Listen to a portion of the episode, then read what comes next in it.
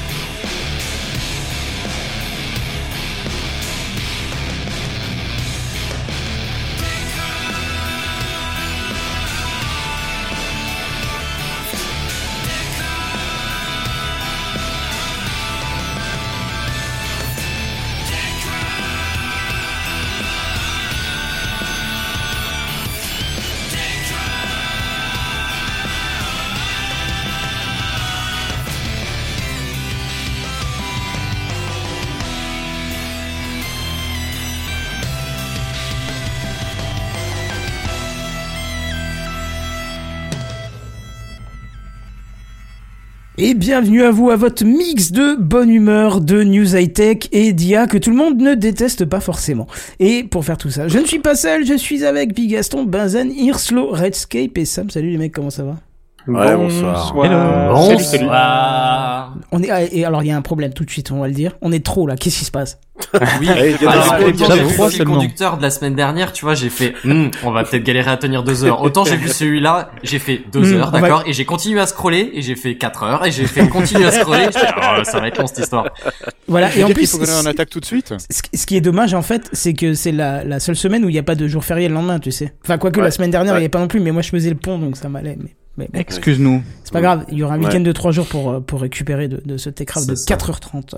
Bien sûr. Mais il y en a qui bossent demain matin, putain. Ouais, il y en a qui se lèvent tôt demain matin. Bah, c'est pour ça qu'on essaie de pas traîner, on passe directement à l'introduction. J'ai même perdu les jingles, tu vois. C'est l'introduction. Bon, on va essayer de faire vite aujourd'hui. Oh, tu parles, c'est encore un truc qui va durer des heures, ça. C'est le, c'est la fin de la saison, ça se voit.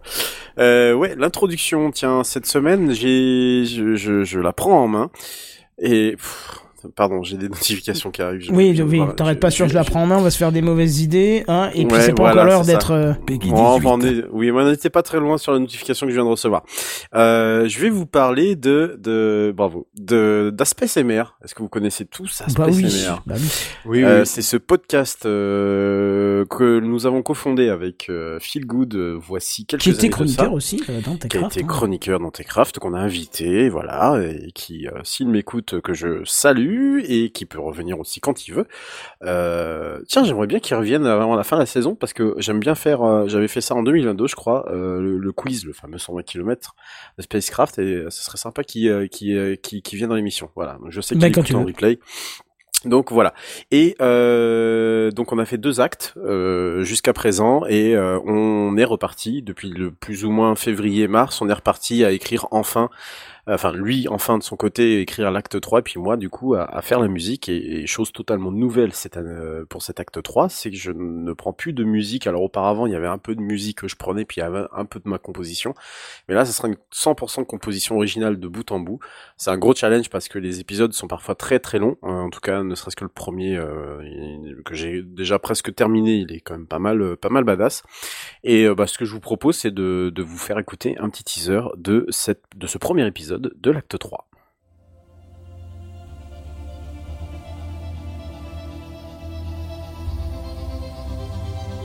Tu as devant toi l'univers, ou en tout cas une partie de l'univers.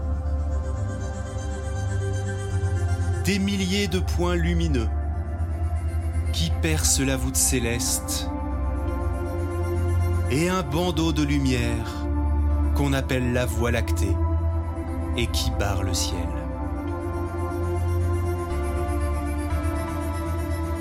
Tu sais désormais de quoi est fait cet univers et comment nous avons compris non seulement notre place dans le système solaire, mais aussi dans l'univers lui-même. Une petite place, microscopique et sans particularité. Quelle belle phrase pour dire qu'on est que des merdes. J'aime bien. C'est à peu près ça, ouais. c'est clair. En vrai, vu comme ça. C'est à peu près ça. Euh, ça me fait toujours penser à l'expérience avec Hubble qu'ils ont pointé dans un coin qui avait vraiment, vraiment, vraiment rien. Oui. Et en fait, c'était ultra riche. Oui, il y avait plein de plein d'étoiles de, et de galaxies. Donc là, cette, cet acte-là, il sera euh, essentiellement sur une balade du système solaire et ailleurs dans le système et ailleurs au-delà du système solaire euh, vers les exoplanètes. Mais voilà, globalement, on va rester euh, on va rester dans le système solaire, faire euh, quelques euh, quelques euh, quelques voyages de planète en planète.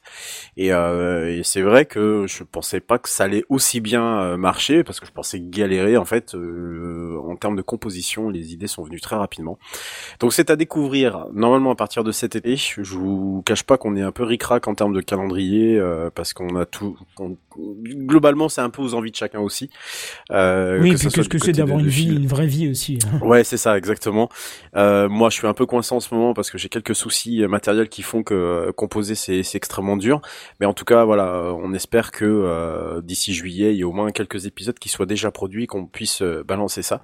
Et puis bien, bien entendu, vous pouvez retrouver l'intégralité des anciens épisodes, enfin des, des, actes 1 et 2 euh, sur le site asoundmr.com ainsi que le podcast AZNMR que nous produisons également ensemble sous le même label. Voilà, j'ai tout dit. Bah parfait. Bah voilà, il n'y a plus qu'à aller écouter Félicitations. ça. Merci. Yes. Très bien. Euh, du coup, on enchaîne direct avec les news high-tech, c'est ça? Allez. Je crois bien. Eh ben c'est parti. C'est les news high-tech. C'est les news high-tech. C'est les news high-tech. C'est les news high-tech. T'as vu le dernier iPhone, il est tout noir. C'est les news high-tech. Qu'est-ce que c'est le high-tech? C'est plus de mon temps tout ça. Redscape. Ah bah oui, c'est à moi d'enchaîner en plus. Euh, oui, on va, ben je, je, pour ouvrir ce, ce TechCraft 407, hein, tout, enfin quand la moitié d'entre nous n'est pas en week-end prolongé, dès 21h, je vais vous parler de Disney. Ah oui, vous avez bien entendu, votre Redscape préféré va vous parler de Mickey et de ses amis. Bah, enfin, c'est surtout pour me gosser de leur méforme actuelle, signe que les plateformes de streaming subissent en ce moment quelques me d'une claque, parce qu'après tout, nous ne sommes pas des vaches à lait, non mais. On commence par les résultats de Disney+, euh, dévoilés en début de mois, clairement en demi-teinte, hein, avec pas moins de 4 millions d'utilisateurs en moins sur un trimestre. C'est énorme. Hein. Ce qui fait une perte totale cumulée de 6 millions d'abonnés sur les 6 derniers mois. Euh, la faute à l'arrêt de la diffusion par Disney Hotstar, hein, c'est la, déclinaison du, du service pour l'Inde et l'Asie du Sud-Est, de l'Indian Premier League de cricket, un sport qui est très très populaire dans ces contrées.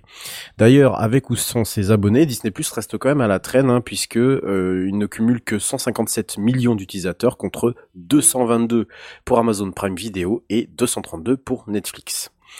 Signe des temps, de plus en plus de plateformes essayent de maîtriser, à part peut-être Apple TV+, pardon, et Amazon Prime Video, le coût de leur catalogue. Parce que oui, la règle semble presque tacite, hein, le streaming, ça ne rapporte pas. Ça peut être étonnant, mais ça rapporte pas. Très souvent, les grandes plateformes y vont à perte. Disney n'échappe pas du tout à la règle, et même si elle, même si elle a réussi à baisser ses pertes liées à son service de streaming, ça n'en reste pas moins inquiétant, avec 659 millions de dollars de pertes. C'est énorme. La maîtrise des coûts devient alors un cheval de bataille, et c'est ce que promet la directrice, directrice pardon, financière du groupe, créé par Walter Disney, Christine McCarthy, qui dit que le groupe supprimera des contenus de toutes les plateformes, donc ça doit inclure Stars, hein, je pense, même si je sais toujours pas ce qu'il y a dessus, ainsi qu'un volume moins important de production. En même temps, euh, j'ai envie de dire, personne ne leur avait demandé de créer 3 milliards de séries autour de Star Wars. Je dis ça, je dis rien. Ces coupes dans les contenus concernant des séries, notamment Willow, série sortie fin de l'année dernière d'après le film éponyme de la fin des années 80, ou encore des documentaires comme la série The World According to Jeff Goldblum, en français le, le monde selon Jeff Goldblum, incarné euh, par l'acteur devenu célèbre dans Jurassic Park. Parce que oui, toutes ces plateformes se sont littéralement goinfrées pendant la période qu'on a connu, qu'a connu le monde face au Covid-19. Les gens, ils ont pris des abonnements, les éditeurs ont rajouté, ont rajouté des contenus. Oui, mais bah, le Covid-19, il est plus aussi virulent. Les mesures de confinement se sont assouplies, voire ont carrément disparu dans de nombreux pays autour du globe. Et que proposer un catalogue gigantesque de contenu dont la moitié n'est pas regardé pour une toute petite somme par mois, forcément, on se doute qu'à un moment donné, le compte n'y était plus. Bref, n'en jetez plus, entre Disney que les mêmes financiers s'inquiètent des performances globales, Netflix qui supprime le partage de comptes en allant euh, fliquer des gens. On en reparle tout à l'heure d'ailleurs. Tout à fait, j'allais faire, j'allais, j'allais faire le lien. Je sens que le piratage a encore de très beaux jours devant lui. Ah euh, il fallait quand même que je vous raconte euh, quelque chose, Euh, une petite histoire, une, une de ces histoires qui me font rire quand le capitalisme perd de sa superbe devant tant d'absurdité. Et quand c'est Disney le protagoniste, un studio habitué à nous abreuver d'histoires moralisateurs depuis près de euh, 70 ou 80 ans, c'est cocasse. Ça se passe près de la ville d'Orlando en Floride, là où la compagnie de Mickey a implanté un de ses parcs, le Disney Hollywood Studio. Depuis l'achat de Lucasfilm par la firme, son exploitation pleine et entière de sa plus célèbre licence, j'ai nommé Star Wars, en a ravi plus d'un, sinon écœuré des gens comme moi, euh, de ce que je considérais pourtant comme étant la plus belle création de science-fiction depuis que l'humain rêve de voyager parmi les étoiles. Et bien sûr, ce Disney, avide de fric, s'est dit Eh, tiens, si on faisait un hôtel pour faire euh, raquer, euh, pour faire vivre une expérience fantastique à tous les fans de Star Wars. Et qui s'appelle Lorio, euh, non, pas, pas, hein, mais du coup Star Wars Galactic Star Cruiser. Rien que ça. Je sais pas si vous en avez entendu parler d'ailleurs. Pas du tout. Pas du tout. Pas du tout. Ok. Non. Alors c'est une Alors qu'ils auraient sorte dû de- l'appeler l'étoile noire, ça aurait été mon avis plus vendeur. Hein, mais... Je pense, ouais. C'est une clair. sorte de croisement entre un hôtel et un parc à thème autour de la franchise. Attention, attention. Bah, Star Wars Bah oui, merci à ceux qui a Merci suivi. Urslo, merci. Alors bon, je vais pas rentrer dans les détails, le fait que vous entriez dans une sorte de vaisseau d'après les décors du Halcyon, perso moi ça me parle pas du tout. Pas Voilà. du tout. Euh, je vais m'attarder plutôt sur le fait que Disney s'est sans doute dit tiens et si on renflouait un peu plus les caisses? Bah voyons mon tonton monte des hôtels et dit aux gens de venir pour la modique somme. Tenez-vous bien. Accrochez vos ceintures roulement de tambour vous n'en pouvez plus de ce suspense insoutenable. Oh là là qu'est-ce qui va m'arriver? Je vais tout lâcher. 4807 non non c'est pas le code de ma carte bleue mais le prix en dollars de ce que coûte putain de bordel de cul. Désolé il est 21 C'est c'est pour combien? C'est pour un mois? Pour deux adultes et pour deux nuits Attends, je sais pas. Hein Ah oui. Pardon? J'ai j'ai pas bien compris ça. C'est ça, je crois qu'on a bien compris. pour deux adultes. Moi, ça, moi, j'ai pas reçu, c'est c'est pas révélé jusqu'au... 4807 dollars. Exactement. Pour peu que vous ayez la grandiose idée de perpétuer, perpétuer pardon, l'espèce humaine, ça vous fera 5999 dollars. À sec, bien sûr, avec gravier et verre pilé en prime. À ce niveau-là, c'est 6000 balles, hein, t'as arrondi, Oui. tu finis pour boire. quoi. Non, non, tu sais que t'as la barrière psychologique. Non, non, non. voilà. Donc, euh, et donc, euh, comme je le disais tout à l'heure, c'est pour de nuit, bien sûr. Donc, vu le prix, on comprend que même si tu proposes des trucs sans sas, et je vous invite d'ailleurs à lire l'article de The Verge euh, à ce sujet, publié lors de l'ouverture en mars 2022, un article très long et très détaillé. En toute objectivité, c'est vrai que c'est plutôt classe. Hein. euh, Vraiment, euh, le décor, l'ambiance Star Wars est quand même, enfin voilà, et bien, je suis pas, un, je suis pas un fan en fait de Star Wars, donc la rigueur, tu vois, voilà. Mais c'est vrai que bon, ok, pourquoi pas. La proposition, elle était là et euh, j'ai rien contre si tu veux. Donc pour ravir les, des, des fans, ok, pourquoi pas. Mais du coup, le prix, ça le justifie absolument pas. Et bah clap de fin prévu pour euh, fin septembre 2023, euh, qui accueillera donc euh, ses derniers clients. Bah ça sera le, dernier week-end de septembre. Et comme si cela ne suffisait pas, une, une mauvaise nouvelle en plus, loi de Murphy oblige, ou retournement de karma, c'est vous qui voyez, le PDG de Disney, Bob Iger, a annoncé l'annulation du plan d'extension du parc d'à côté l'hôtel de luxe, puisque vous avez le Disney Hollywood Studio, donc qui est juste à côté. Euh, plan prévu pour une somme quand même d'un milliard de dollars, selon les informations de CNBC. Bah ouais, on est à TechCraft, mon gros, hein, source directe des US, ma gueule. D'ailleurs, CNBC précise qu'il était prévu la construction en fait d'un nouveau d'employés de Disney en Floride. Vous savez que la firme, son siège social est en Californie. Et donc, ils avaient prévu de, du coup de construire un, campus pour faire déménager 2000 employés de Californie vers la Floride. C'est pas des conneries. Juste au passage d'ailleurs, euh, la Floride, hein, euh, c'est l'État dirigé par le républicain Ron DeSantis. Je dis ça parce que ça va avoir son petite importance dans la suite. Si je cite ce nom, et pour terminer du coup là-dessus, euh, puisque, euh, enfin, en fait, Disney a euh, particulièrement critiqué un projet de loi en Floride qui s'appelle Don't Say Gay, dont le but est de limiter l'apprentissage concernant l'identité de genre et l'orientation sexuelle dans les salles de classe, intervenant dans un contexte de remise en question de ce que l'on appelait à l'époque le Reedy Creek Improvement District. Qu'est-ce que c'est? En fait, ce qu'il faut savoir, c'est que là où sont implantés ces parcs en Floride, c'est un district. Voilà, bon, vous savez à peu près la notion de district euh, aux États-Unis. Je sais, pense que c'est à peu près euh, en France euh, l'équivalent d'un canton un peu plus élargi ou d'un département. Kenton, comme on ça. prononce, putain, c'est pas compliqué. Pardon. Kenton. Putain, et, et ça va les chevilles. là. J'avoue, le boulard, là. Et en fait, ce district-là, euh, globalement, c'est plus ou moins Disney qu'on a le, qu'on a un peu le contrôle, parce que dedans, en fait, on a des villes qui sont euh, les villes de Bay Lake et de Lake Buena Vista. Fameux Buena Vista euh, Entertainment, notamment l'ancienne compagnie qui gérait les, les- les- la distribution de des films Disney. Euh, en gros, euh, c'est eux qui géraient leur petit district, leurs petites affaires, machin, et ça allait bien à tout le monde, sauf que Ron DeSantis, qu'est-ce qu'il a fait? Ça lui plaît, ça lui plaît pas, du coup, il renomme le truc en, attention, Achum Central Florida Tourism Oversight District, voilà. Euh, et que en plus de ça, il, il- donc il y a un conseil d'administration. Hein, euh, je sais pas, c'est un truc à moitié entre public et privé, c'est super bizarre. Il, il nomme donc euh, des gens au conseil d'administration et euh, ces gens-là sont nommés par Ron DeSantis. Et du coup, bah, hum, qu'est-ce qu'ils font? Bah, ils essayent du coup de faire la guerre à Disney en disant ouais, mais en fait, tu vas pas construire tes trucs là où tu veux, là, euh, non, c'est pas bon, machin. Voilà. Donc euh, Disney se retrouve un tout petit peu attaqué là où globalement il faisait un peu sa, sa- sa- son petit truc euh, de son côté.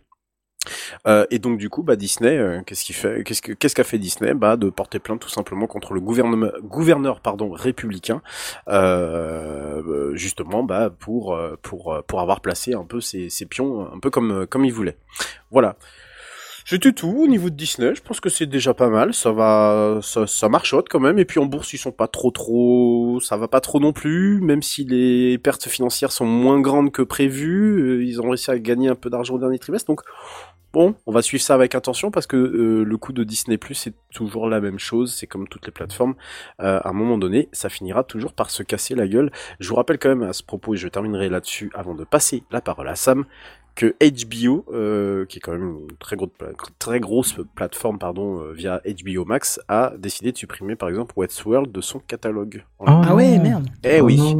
Ah mais c'est des couples là en ce moment, c'est euh, c'est assez violent quand même hein, Bah. euh, pour retirer des euh, retirer des, des séries et des films, euh, voilà. Et pourtant Westworld est quand même une Bon, pour, Voilà, le parc, en tout cas, on va leur filer un peu de thunes en France là dans pas longtemps. On y va, nous, euh, avec la boîte, on y va à près de 600. Donc, euh, ah bah Mm. voilà. Oui, bon ça va peut-être 600 quand même. Ouais, Mhm. 600 ouais. Hmm.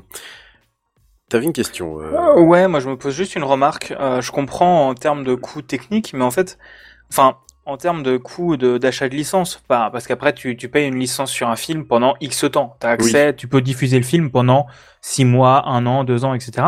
Mm. Enfin, des droits d'exploitation.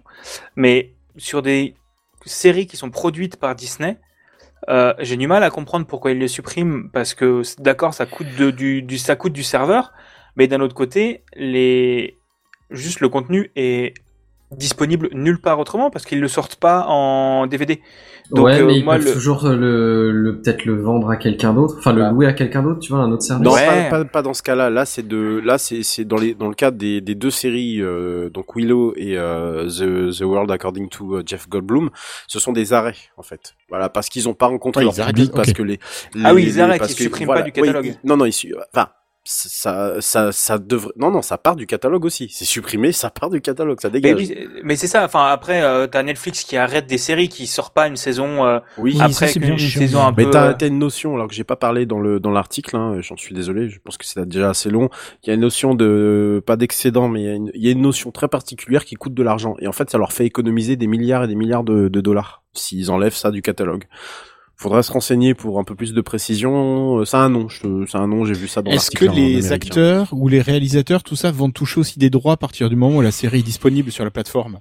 Bah, je je pense suppose ça que aussi, oui, comme hein. ça. hein. Euh, Je suppose que probablement, ouais. Je, je, enfin, je vois mal, euh, je, je, je vois mal. Enfin, tu distribues ton contenu et du coup, t'as as forcément des ayants droit derrière. Je pense. Hein. Du coup, derrière, Ah, tu penses que c'est un truc comme ça, du coup? Ouais, du coup, si la, la série ou le film il est retiré, bon bah tu touches, tu, tu- bah tu plus personne te reverse rien du tout quoi. Donc du coup, tu peux aussi économiser de l'autre côté.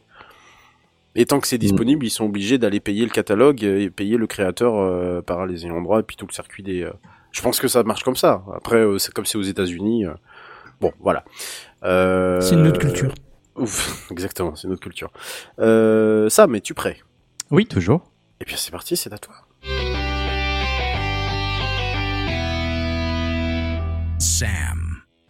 Ouais, alors je sais, c'est pas cool, je le sais d'avance, mais c'est euh, c'est aujourd'hui le seul moment où je vais parler d'Android cette année. Et en plus, c'est pour taper dessus. Je taper suis dessus, bravo. désolé. Non, pas vraiment. Merci Ils y sont pas pour grand chose, on va, on va regarder. Alors, pourquoi? Eh bien, parce que pas moins de 9 millions d'appareils Android, entendez par là possiblement des smartphones, des tablettes, des TV, des montres connectées, voire même des véhicules sous Android Auto, euh, qui sont concernés. Alors, concerné par quoi? Eh bien, c'est Lehman Group, qui n'est pas une marque de jus de fruits, mais bel et bien un groupe de cybercriminels qui serait à l'origine de cette infection de masse, qui concerne donc euh, 9 millions d'appareils. C'est là une estimation. Donc, elle a été identifiée euh, par des experts en cybersécurité, Trend Micro, qui vient de faire euh, cette annonce par le biais d'un rapport euh, la semaine dernière. Alors, le malware concerné porte le nom de Guerilla, et ce rapport met donc ce- l'accent sur une réelle problématique, euh, c'est que ce malware est positionné non pas au niveau euh, d'une application ou du système Android en lui-même, mais bien à un niveau plus critique, la ROM des appareils. Alors la ROM, pour simplifier, euh, parce que je suis moi-même pas un expert dans, dans le domaine, ben, c'est une partie du logiciel qui vient se charger lors du démarrage de l'appareil, avant même le système d'exploitation. Et puis après, ça passe la, la main à Android. Est-ce que mon explication est correcte jusque-là Ouais, ça passe. Ça passe, ça va.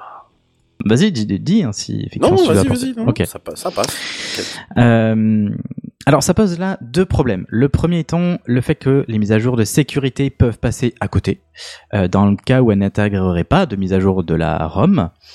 Et la, la deuxième problématique, c'est que pour toucher à la ROM, eh ben, c'est quasiment une certitude qu'un tiers de confiance dans la chaîne d'approvisionnement est compromis et a permis à Libon Group de placer son malware.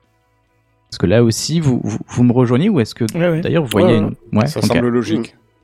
Donc concrètement, Trend Micro suspecte que les pirates aient ciblé des entreprises travaillant aux côtés des constructeurs pour développer leur OS Android afin de toucher à la ROM vendue et installée sur les appareils infectés.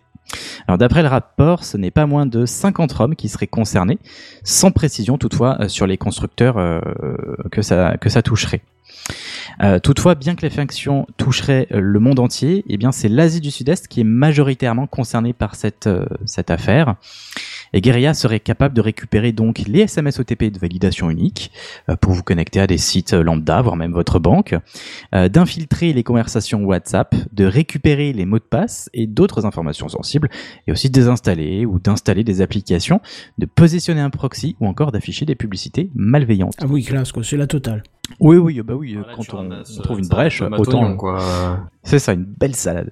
Bah, à, ce- à ce niveau-là d'accès, euh, tu fais un peu ce que tu veux. Hein. C'est comme quand comme si tu as un accès kernel, euh, un accès kernel, voire un accès au BIOS, euh, BIOS de ton PC, euh, tu fais un peu ce que tu veux, quoi. Je crois que c'est un peu ça en vrai. Hein. Je, je, je suis pas allé dans le détail technique, mais apparemment tu peux installer des genres de plugins sur ce malware pour faire un petit peu ce que tu veux à ta sauce. Ouais, ça. Euh, donc j'ai évoqué aussi le chiffre de 9 millions d'appareils infectés, mais Train de Micro précise que ce chiffre pourrait être plus élevé, étant donné que les appareils concernés ne sont pas encore tous vendus à leurs futurs utilisateurs. donc il y en a qui Ah, sont encore... Ah, qu'ils sont, ils sont, ils sont pas commercialisés, dingue, ils ça. sont, Ils sont pas- déjà infectés, quoi. C'est ça. Bah oui, oui, Ouais, c'est vraiment c'est- sur la c'est- chaîne d'approvisionnement. c'est- Vu que c'est Ouais. au niveau de la Oh conception quasiment qui C'est sont ça. infectés. Oh. C'est Moi, ça. la ROM, ça, ça, se- ça, se, mise- C'est ça se met à jour. Hein. Bah ça Ouais, dépend, ouais, elles tu sont pas tous. euh, si elle est prévue par le hein. constructeur, tu vois, parce que sauf de ma part, tu peux mettre à jour ton système, mais peut-être que dans la mise à jour prévue par, je sais pas moi, Samsung, ils ont pas mis à jour la ROM qui va avec à ce moment-là, tu vois.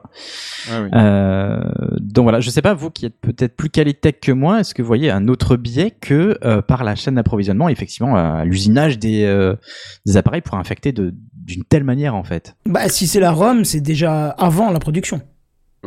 C'est avant la production, puisque une fois Ouais. que tu rentres en production, la ROM, elle est, c'est toujours la Oui, même qui est utilisée. Plutôt dans donc, euh, l'ingénierie en fait de, du smartphone quoi, du coup. Ouais, dans le dev de la ROM, en fait. il y a- il y a Dans la a- conception, quasiment.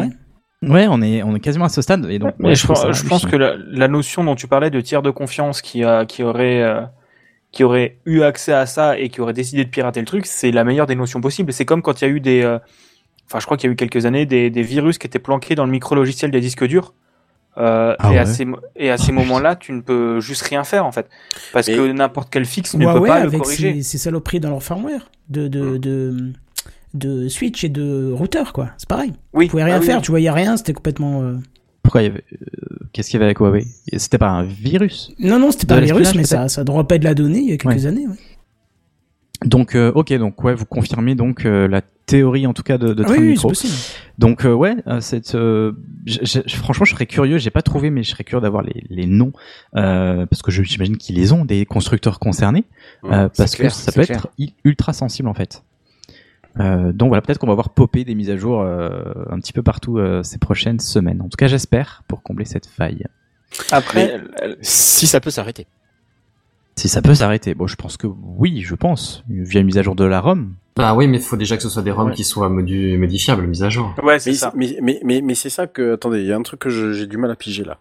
Euh, pour moi, la ROM, euh, c'est le, c'est le, C'est d'exploitation. c'est Non, l'OS. ça, juste ce qui va avant.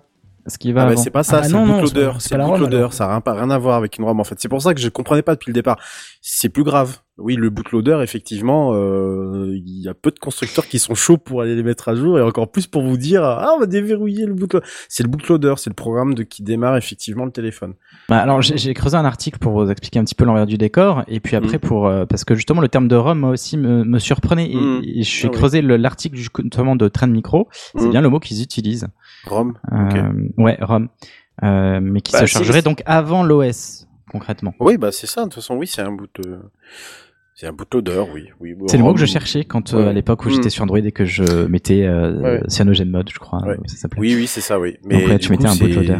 C'est effectivement, bah, c'est effectivement un gros souci parce que c'est le genre de, de, de choses qui sont pas du tout, du tout mis à jour. Et puis, je vois mal euh, un constructeur dire ah bah alors vous allez mettre à jour votre bootloader. Donc il faut taper quelques commandes. Vous allez voir, c'est rien, c'est trois je pense qu'ils ont peut-être la main quand même de, pour le mettre à jour sans euh, Ah, sans distance, hein, ça ouais, m'étonnerait. un ouais. accès matériel. Eh, c'est un- ouais, en fait le problème du le problème du bootloader c'est que ça touche en fait au, au bas au bas niveau quoi. Ça Ouais. touche que- ça, ça- ça touche carrément au matos. C'est comme le BIOS. En fait, c'est bah, le BIOS BIOS, c'est voilà, ça, c'est la, la gestion ça, électronique ouais. en fait du Oui. matériel. Ouais mais un BIOS C'est ça met à jour Ouais, Oui, mais pour mettre à jour un BIOS, faut avoir un logiciel sur le truc et c'est du logiciel très lourd sur euh, sur les PC.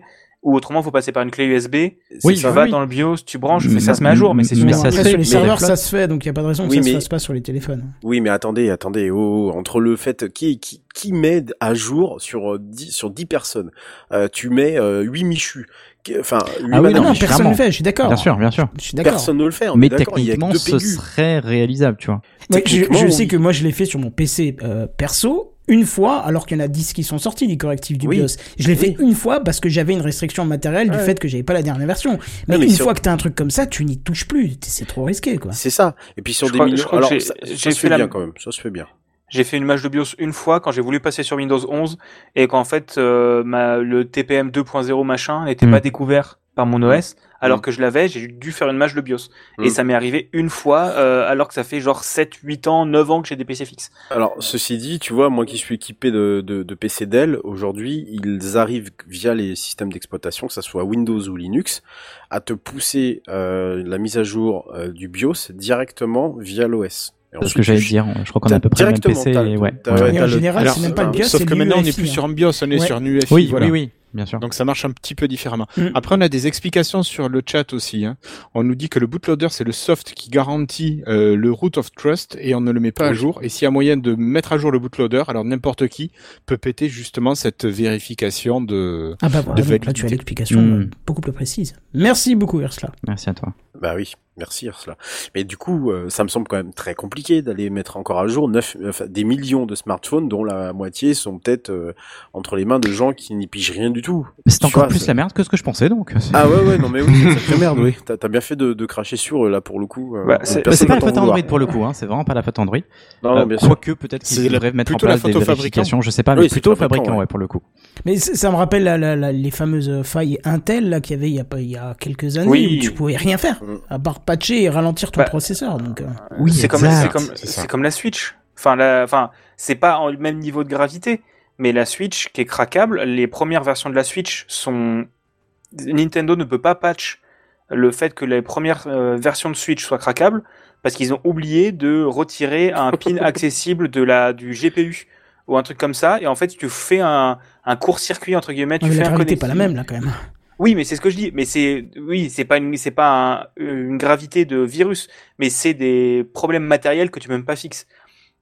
Hmm. Et en fait, là, le truc sur la Switch, c'est qu'en fait, sur le Joy-Con droit, ils se sont basés sur genre un truc Nvidia pour euh, le processeur euh, graphique et le CPU. Et en fait, ils ont laissé les pins de debug. Et si tu, si tu mets un trombone entre, genre dans le, dans ton- ta fente à droite de Joy-Con, qui fait un connecteur entre deux pins, tu passes en mode développeur sur la console.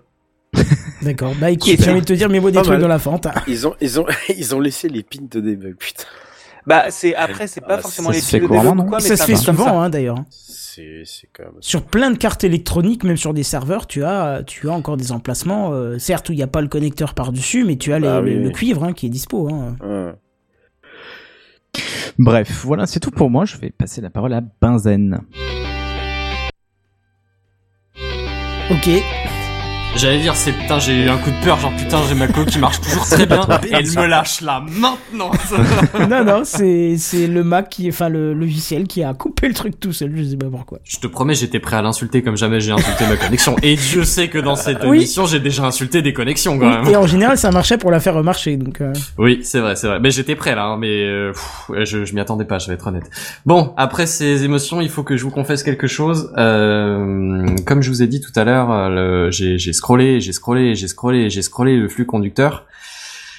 Et j'ai raté une news. Donc euh, le, le- la petite image que vous allez voir, eh ben en fait c'est un teaser pour le coup de gueule de tout à l'heure. voilà, elle colle Voilà. plus à ma news qu'à la tienne. oui. Ça, ça fait quand même deux teasers. Il en a eu un par mois et un par toi, du coup. Surtout qu'en plus, la news n'est pas spéciale. Donc, euh, Euh, ouais, mais quand même, je, c'est- c'est- il, il est temps de ressortir vos chapeaux pirates braves, genre. c'est ça. euh, Oui, oui, oui. Allez, vas-y. Enfin bref, euh, du coup je vais commencer par une virgule sonore puisque c'est ma deuxième news. Merci. J'étais pas sûr que ça allait passer, mais Ouais, je, tu je testes ma réactivité, mais ce soir, je bouge dans tous les sens. Là. Nickel. Euh, donc, ouais. tu, tu prononces le nom virgule et t'as Kenton qui la lance, c'est ça? Non, il faut que ce soit toi qui fasses le- la, la, la lecture de l'article à ce moment-là. Ah mince. Si maintenant toi tu dis virgule, ça marchera pas, mais si moi je le dis, ça marche. Ah, il y a- de ouah. dingue derrière. hein. Ah non, il y a des IA de ouf. D'ailleurs, en parlant d'IA, eh ben, Ah euh, transition toute trouvée, un truc de dingue. Euh, Figurez-vous que euh, on trouve encore tout plein d'utilisations pour les IA, hein, c'est des trucs de malade.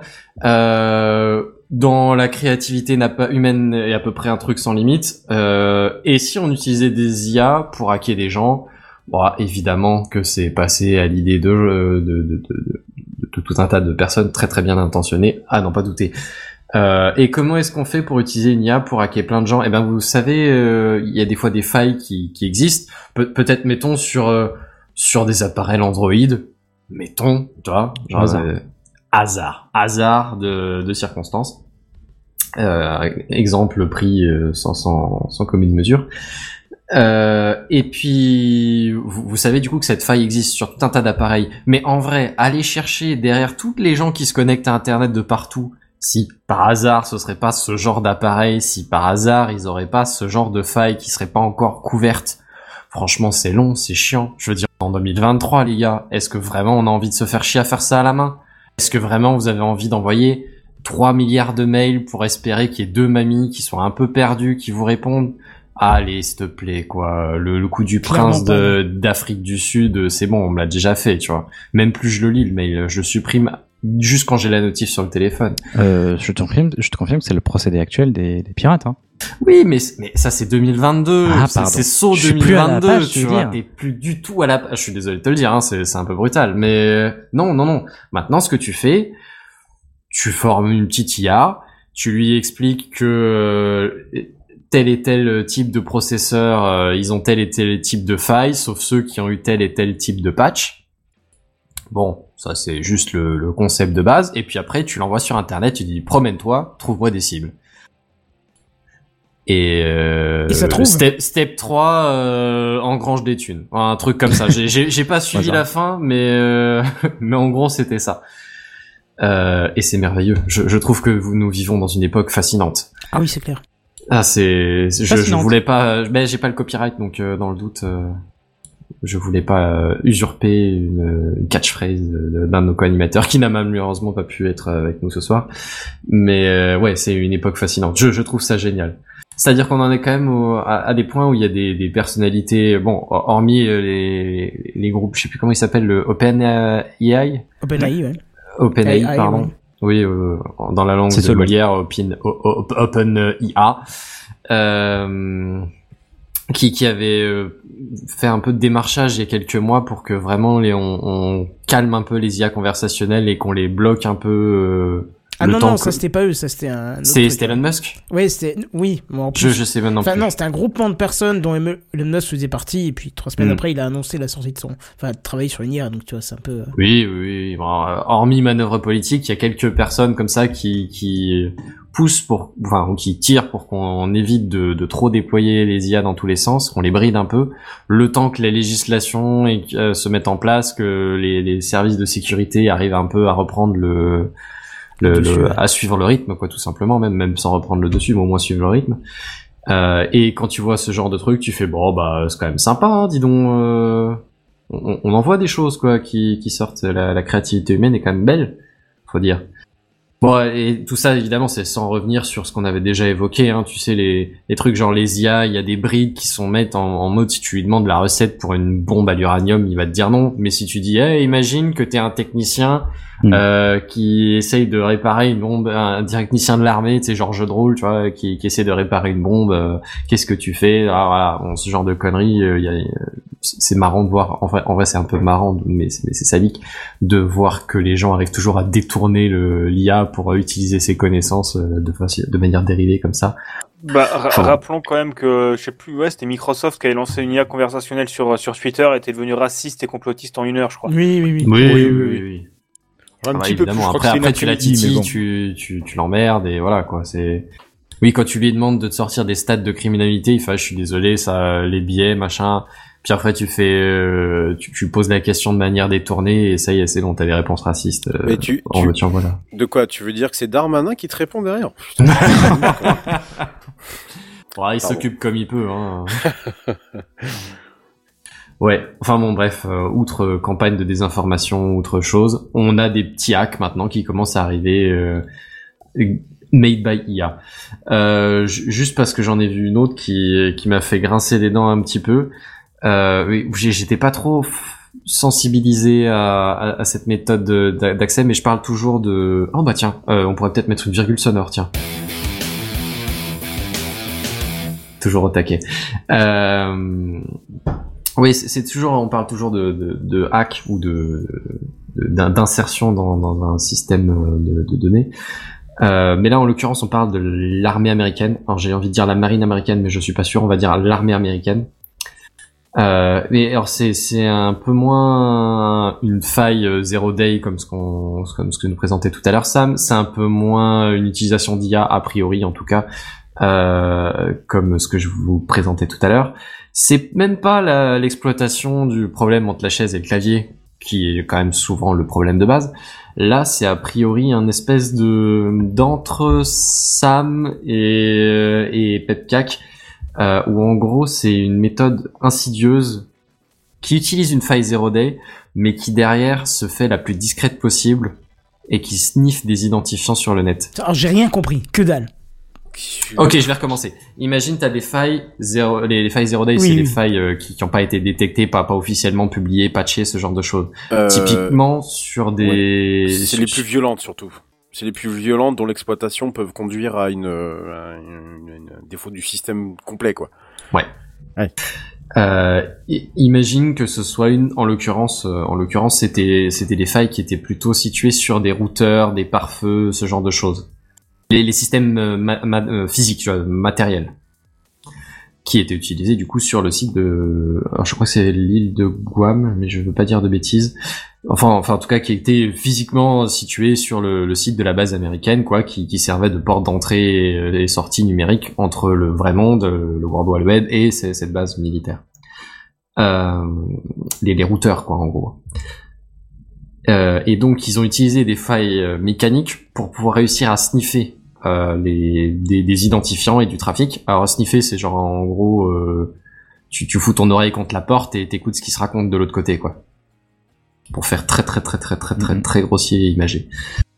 Euh, et et l'idée, c'est que du coup de, de petits de petits identifiants, coupe euh, identifiant de mot de passe non crypté, un par un, dans un coin, dans un autre. Ils ont réussi à infiltrer à peu près toute la base américaine. Mais c'était vraiment une histoire de patience. En vrai, a priori, c'est un truc qui a pris des mois, genre vraiment des mois.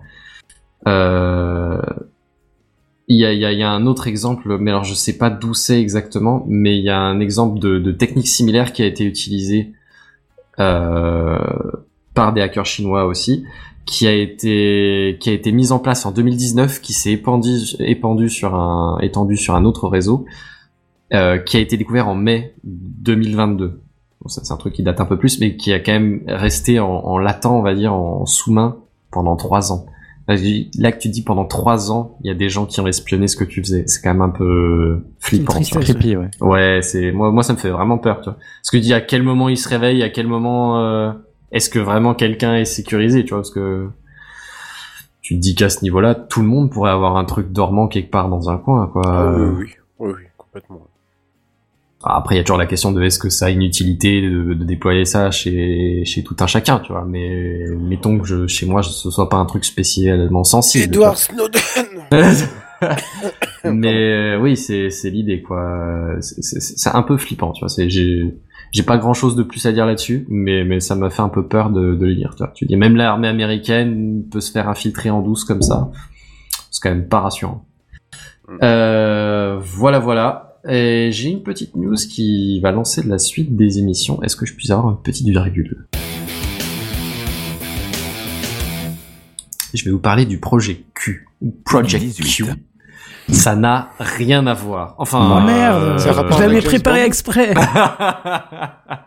En A même temps, projet. Q, oh merde, il y a un, voilà, il y a un petit. Non, mais on, on doit pouvoir trouver un truc, on doit pouvoir trouver un- Ouais. une utilisation spécifique. pense, le, ouais. le projet Q, c'est déployé par Sony dans le cadre des de, de- de- des PlayStation. Donc, eh, je sais pas trop si c'est sexuel. C'est quand même non, plutôt destiné, euh, ouais, à un grand public, tout public, on va dire. Euh, oui, alors le projet Q, du coup, j'ai pas mis l'image parce que j'ai prévu, ça je suis désolé.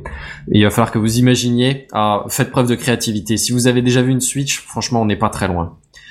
Euh, il faut imaginer un écran, une espèce de tablette, avec deux bouts de manette euh, PlayStation sur le côté. Un, un de chaque côté, quoi. Voilà, si vous avez vu une Switch et une manette de PS5, franchement, vous n'êtes pas loin du compte. Vous pouvez pas être trop, trop dans l'erreur. Euh, et qu'est-ce que c'est que ce projet Q, du coup, qui ressemble à une espèce de Switch C'est quoi, c'est une façon PS Sony Ou une PS Vita, non? C'est pas eux la Ouais, PS Vita? Ah, c'est eux la PS Vita, c'est eux la PS PSP. euh, P. Merci. Ah oui, la euh, PSP, Merci ouais, Sam. ouais. Eh ben, c'est aucun de ces deux trucs. A priori, ils se tentent plus vers J'ai mis l'image au euh, cas où. Hein. Ah bah super, merci. Euh, ils se tentent plus de sur le, le, le marché des consoles portables pour l'instant en tout cas. Euh, c'est plus une espèce de Steam euh, merde comment elle s'appelle? Ah Steam je. Oula, Merci. Attention, tu, tu vas nous énerver notre Big Gaston. Ouais, Big Gaston, il a pas- Je, Non, je le sens là, il a levé le doigt, genre je vais taper toi. J'ai, non, j'ai, en fait, j'ai plus de précision sur le truc. J'avais lu les news euh, là-dessus, si tu veux. euh, Ah. Parce En, que c'est pas gros, exactement l'idée, ça. c'est que oh, tu, tu, me- tu me corriges, tu m'interromps du coup si, si je me plante. Hein. Mais, mais dans l'idée, du coup, vous avez besoin d'une PS5 pour que ça marche. Mais, euh, mais ce, ça vous servira d'écran déporté. Enfin, d'é- d'écran et Ah, de c'est un Steam, un. Steam, un Steam Link euh, version Sony quoi. C'est un Wii U Oui. Steam Link. Alors c'est peut-être pas Steam Deck, c'est peut-être Steam Link. Effectivement, je je, Ah, je sais oui. plus comment il s'appelait. Euh, en, en tout cas, oui, c'est c'est c'est une manière de jouer déporté de bah, de la télé du coup et, et de physiquement la console en tout cas. Euh, typiquement pour l'utiliser sur ton réseau local si si tu peux pas accéder à la télé sur laquelle est branchée la, la Play ou euh, ou même jouer à distance sous réserve a priori d'avoir un, un bon réseau quand même. De ce que j'ai vu, c'était tu peux pas tellement à distance, va, pas, va falloir, enfin tu peux mais en bidouillant avec des redirections de port et trucs comme ça. Autre, autrement dire, pas pour le grand public. D'accord. Ok. C'est, vraiment dire- pensé pour du le réseau interne. C'est genre juste vraiment un téléphone qui stream euh, la PlayStation 5 avec deux manettes euh, autour. Ok. Ouais. euh, juste pour aller dans ton lit ou autre, mais pas devant Voilà. l'écran du, du salon. si Ouais, c'est ça, PS5 est ou- dessus, ouais. quoi. En et gros, ça va ça coûter le prix d'une Switch hein, globalement, je pense, hein, connaissant PlayStation 1. Donc euh, Ah bah j'ai pas vu le prix. Je sais pas s'il a été annoncé ou pas. non, il y a, le prix n'est pas cher annoncé, mais pour ça. hein. Ouais. Mais en, en gros oui c'est bien ça. C'est un écran et une manette. Enfin et connexion réseau évidemment, mais c'est écran et manette. Il y a pas de, de puissance de calcul ah directement non rien, dans la rien machine. du tout. T'as besoin de la PS5. Ah oui, c'est juste. Oui, ah, oui. d'accord, ok. C'est vraiment le PlayStation Remote Play, euh, le Sony Remote Play, mais dans un appareil dédié. Ah ouais, d'accord. Ok. Donc c'est de la merde. Ouais, en effet, oui. Hmm. Bah, je, je sais pas, maintenant, il y a peut-être des, des gens qui en auraient usage, hein. Euh, S'ils le, s'ils le développent, c'est probablement qu'il y a un marché quand même quelque part. Euh, éventuellement, j'ai vu des histoires comme quoi Sony voulait lancer un service de, de cloud gaming et que peut-être, du coup, euh, la, la, pas la manette, pas la console, mais le, le Project Q pourrait servir dans ce cadre-là aussi. Bah, en fait, moi, c'est encore une fois le truc, c'est, je me dis, euh, Sony, ils ont, ils sont stupides, enfin, ils sont pas stupides, mais genre, c'est pas ça ce qu'on attend. En fait, on aura, si on veut un truc de Sony, on veut du, du bon service. Tu sors un truc comme ça sur mobile, enfin, sur un téléphone, ça suffit amplement pour ça. Et pour moi, ils auraient eu tout intérêt, au contraire, à mieux faire, à faire que les manettes soient détachables. En fait, comme il y en a, il y a des accessoires comme ça où tu mets ton téléphone et ça coûte euh, trois fois moins cher. Parce que Ouais. tu mets un truc comme ça, euh, tu mets un truc comme ça qui, honnêtement, moi je le vois bien à 250 euros, au moins 200 euros, c'est-à-dire le prix d'une Switch d'occasion. Euh, et d'accord, ta Switch ne fait pas tourner tes jeux PS, PS5, mais euh, ça reste une console et tu peux l'emmener dans le train. Et, euh, je trouve que c'est un peu abusé niveau prix et que euh, je pense que Steam ils commencent à se la jouer à Apple, à se dire, euh, enfin Steam, euh, Sony. Sony, Sony. Ouais. Sony commence à se la jouer à Apple en disant vas-y on peut faire ce qu'on veut, de toute façon les gens achèteront. Et euh, C'est-à-dire qu'ils abusent un peu de leur position Ouais. par rapport à Microsoft Ouais, ouais, euh, ouais. sur le marché des consoles. Bah la Mais preuve que non. hein. Tu peux faire deux adultes de nuit dans un hôtel et faire ça 5000 balles et ça fonctionne pas pour autant. Voilà. Ouais, c'est pas faux, c'est pas faux. mais euh, je trouve Et en que même temps, est-ce que c'est une mauvaise chose? Ça, je vous Ah. les juge. Hein. mais, euh, mais j'avoue que je suis vachement relatif par rapport à ça maintenant. Enfin, c'est, euh, on parlait du Steam Deck. En fait, je, je continue Mm. beaucoup jouer sur le Steam Deck et en fait, pour moi, la différence de prix, même entre une euh, entre une Switch et ça, c'est genre juste euh, ridicule. Ouais, je suis assez d'accord avec toi. C'est c'est pas ça ju- ça justifie pas. non, c'est ça. ça peut justifier, ça peut se justifier si tu te dis qu'effectivement euh, il y a un effort qui est fait au niveau de l'intégration des jeux, qu'il faut payer les développeurs qui suivent Proton et euh, aussi euh, développeurs qui suivraient éventuellement le- la base Linux qui est en dessous, donc Arch. Mais même en rajoutant tout ça, tu, tu te dis que tu peux pas avoir un écart aussi conséquent entre le premier modèle qui est à 400 et quelques euros, 419 euros, je crois, le premier modèle 64 Go, et le deuxième qui a plus de, qui est pas loin du, qui est, qui a plus de 600, t'as 200 balles d'écart à un moment donné, où est-ce que ça se justifie? C'est pas le prix des composants, donc c'est que, à part marger comme des porcs, je vois pas trop le, je vois pas trop l'intérêt non plus.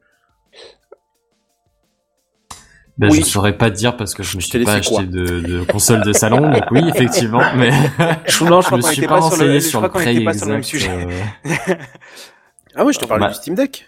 Ah oui, bah moi le Steam Deck, je suis au contraire, moi je trouve que le prix est très raisonnable.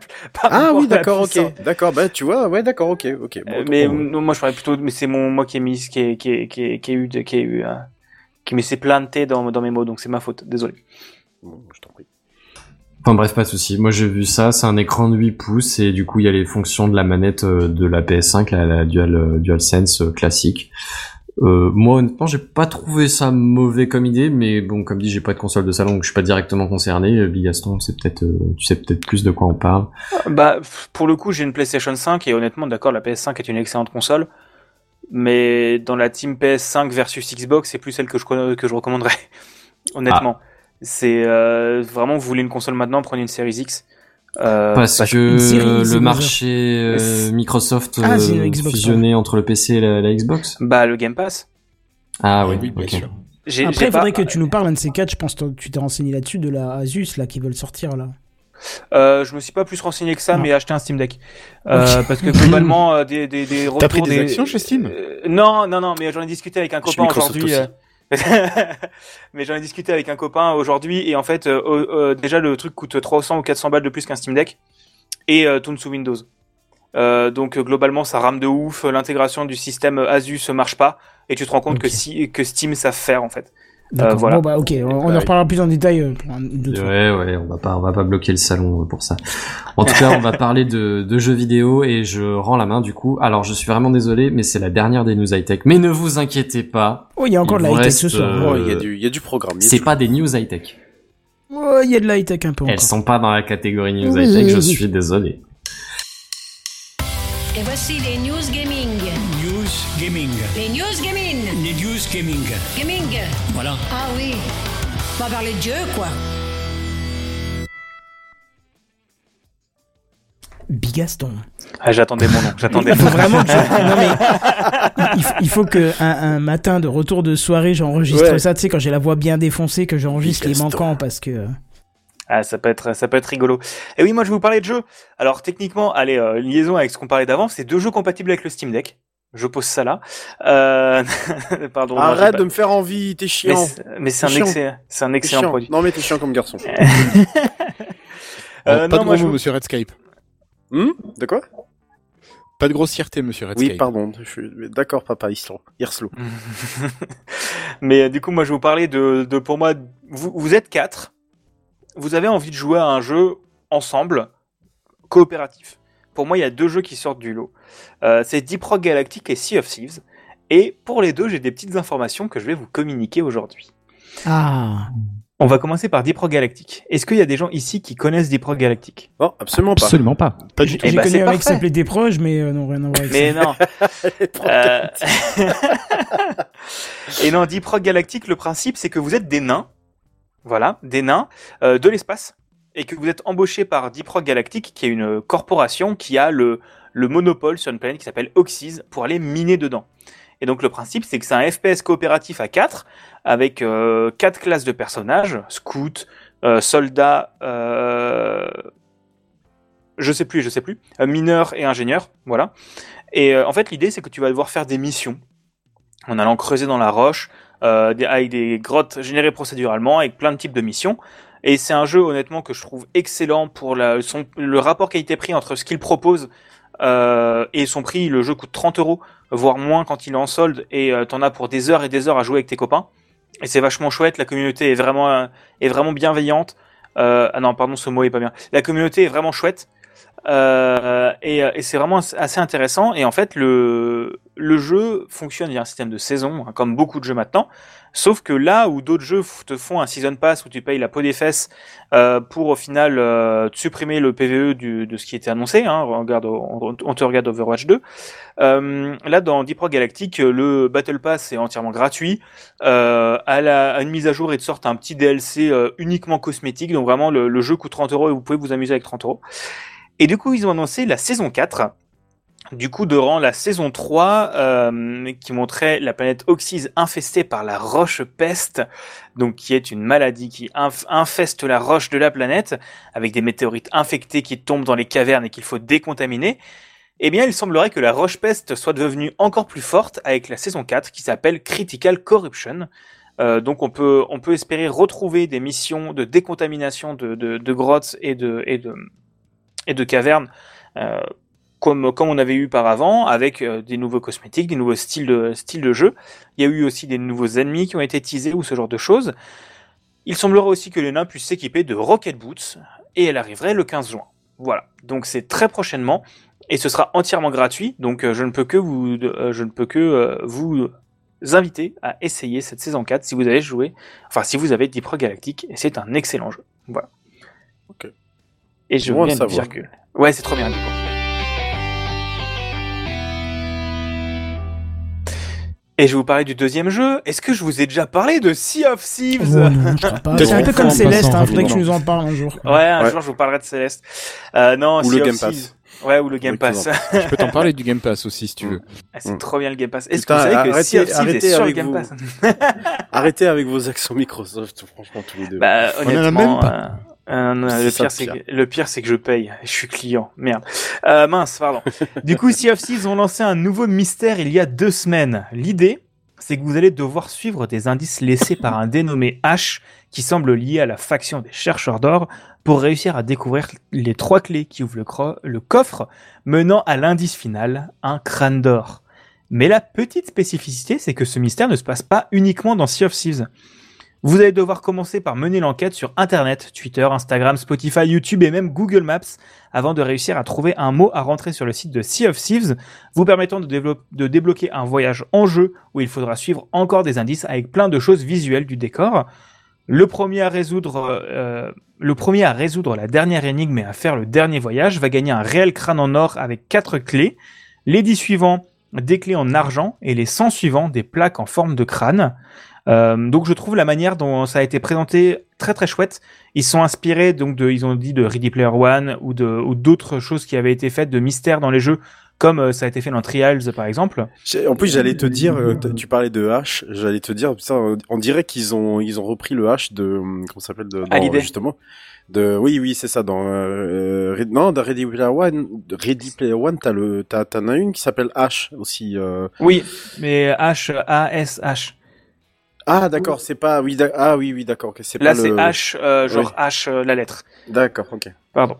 Et c'est aussi inspiré d'un d'un corsaire ou d'un pirate français, j'ai oublié son nom, qui a euh, en gros, vous voyez le début de One Piece, j'ai caché mon trésor quelque part, démerde Zizi pour le retrouver? Bah en fait lui il l'a fait.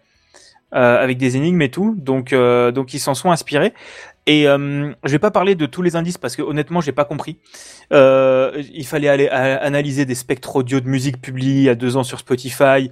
Euh, fallait euh, fallait ils ont publié une photo sur Twitter et euh, il fallait retrouver la même photo sur le site de Sea of Thieves publié a deux ans et remarquer qu'il y a un perroquet euh, qui est en plus. Donc si tu les superposes, il y a quatre et que tu fais une différence de couleur, il y a quatre pixels qui apparaissent en haut à droite.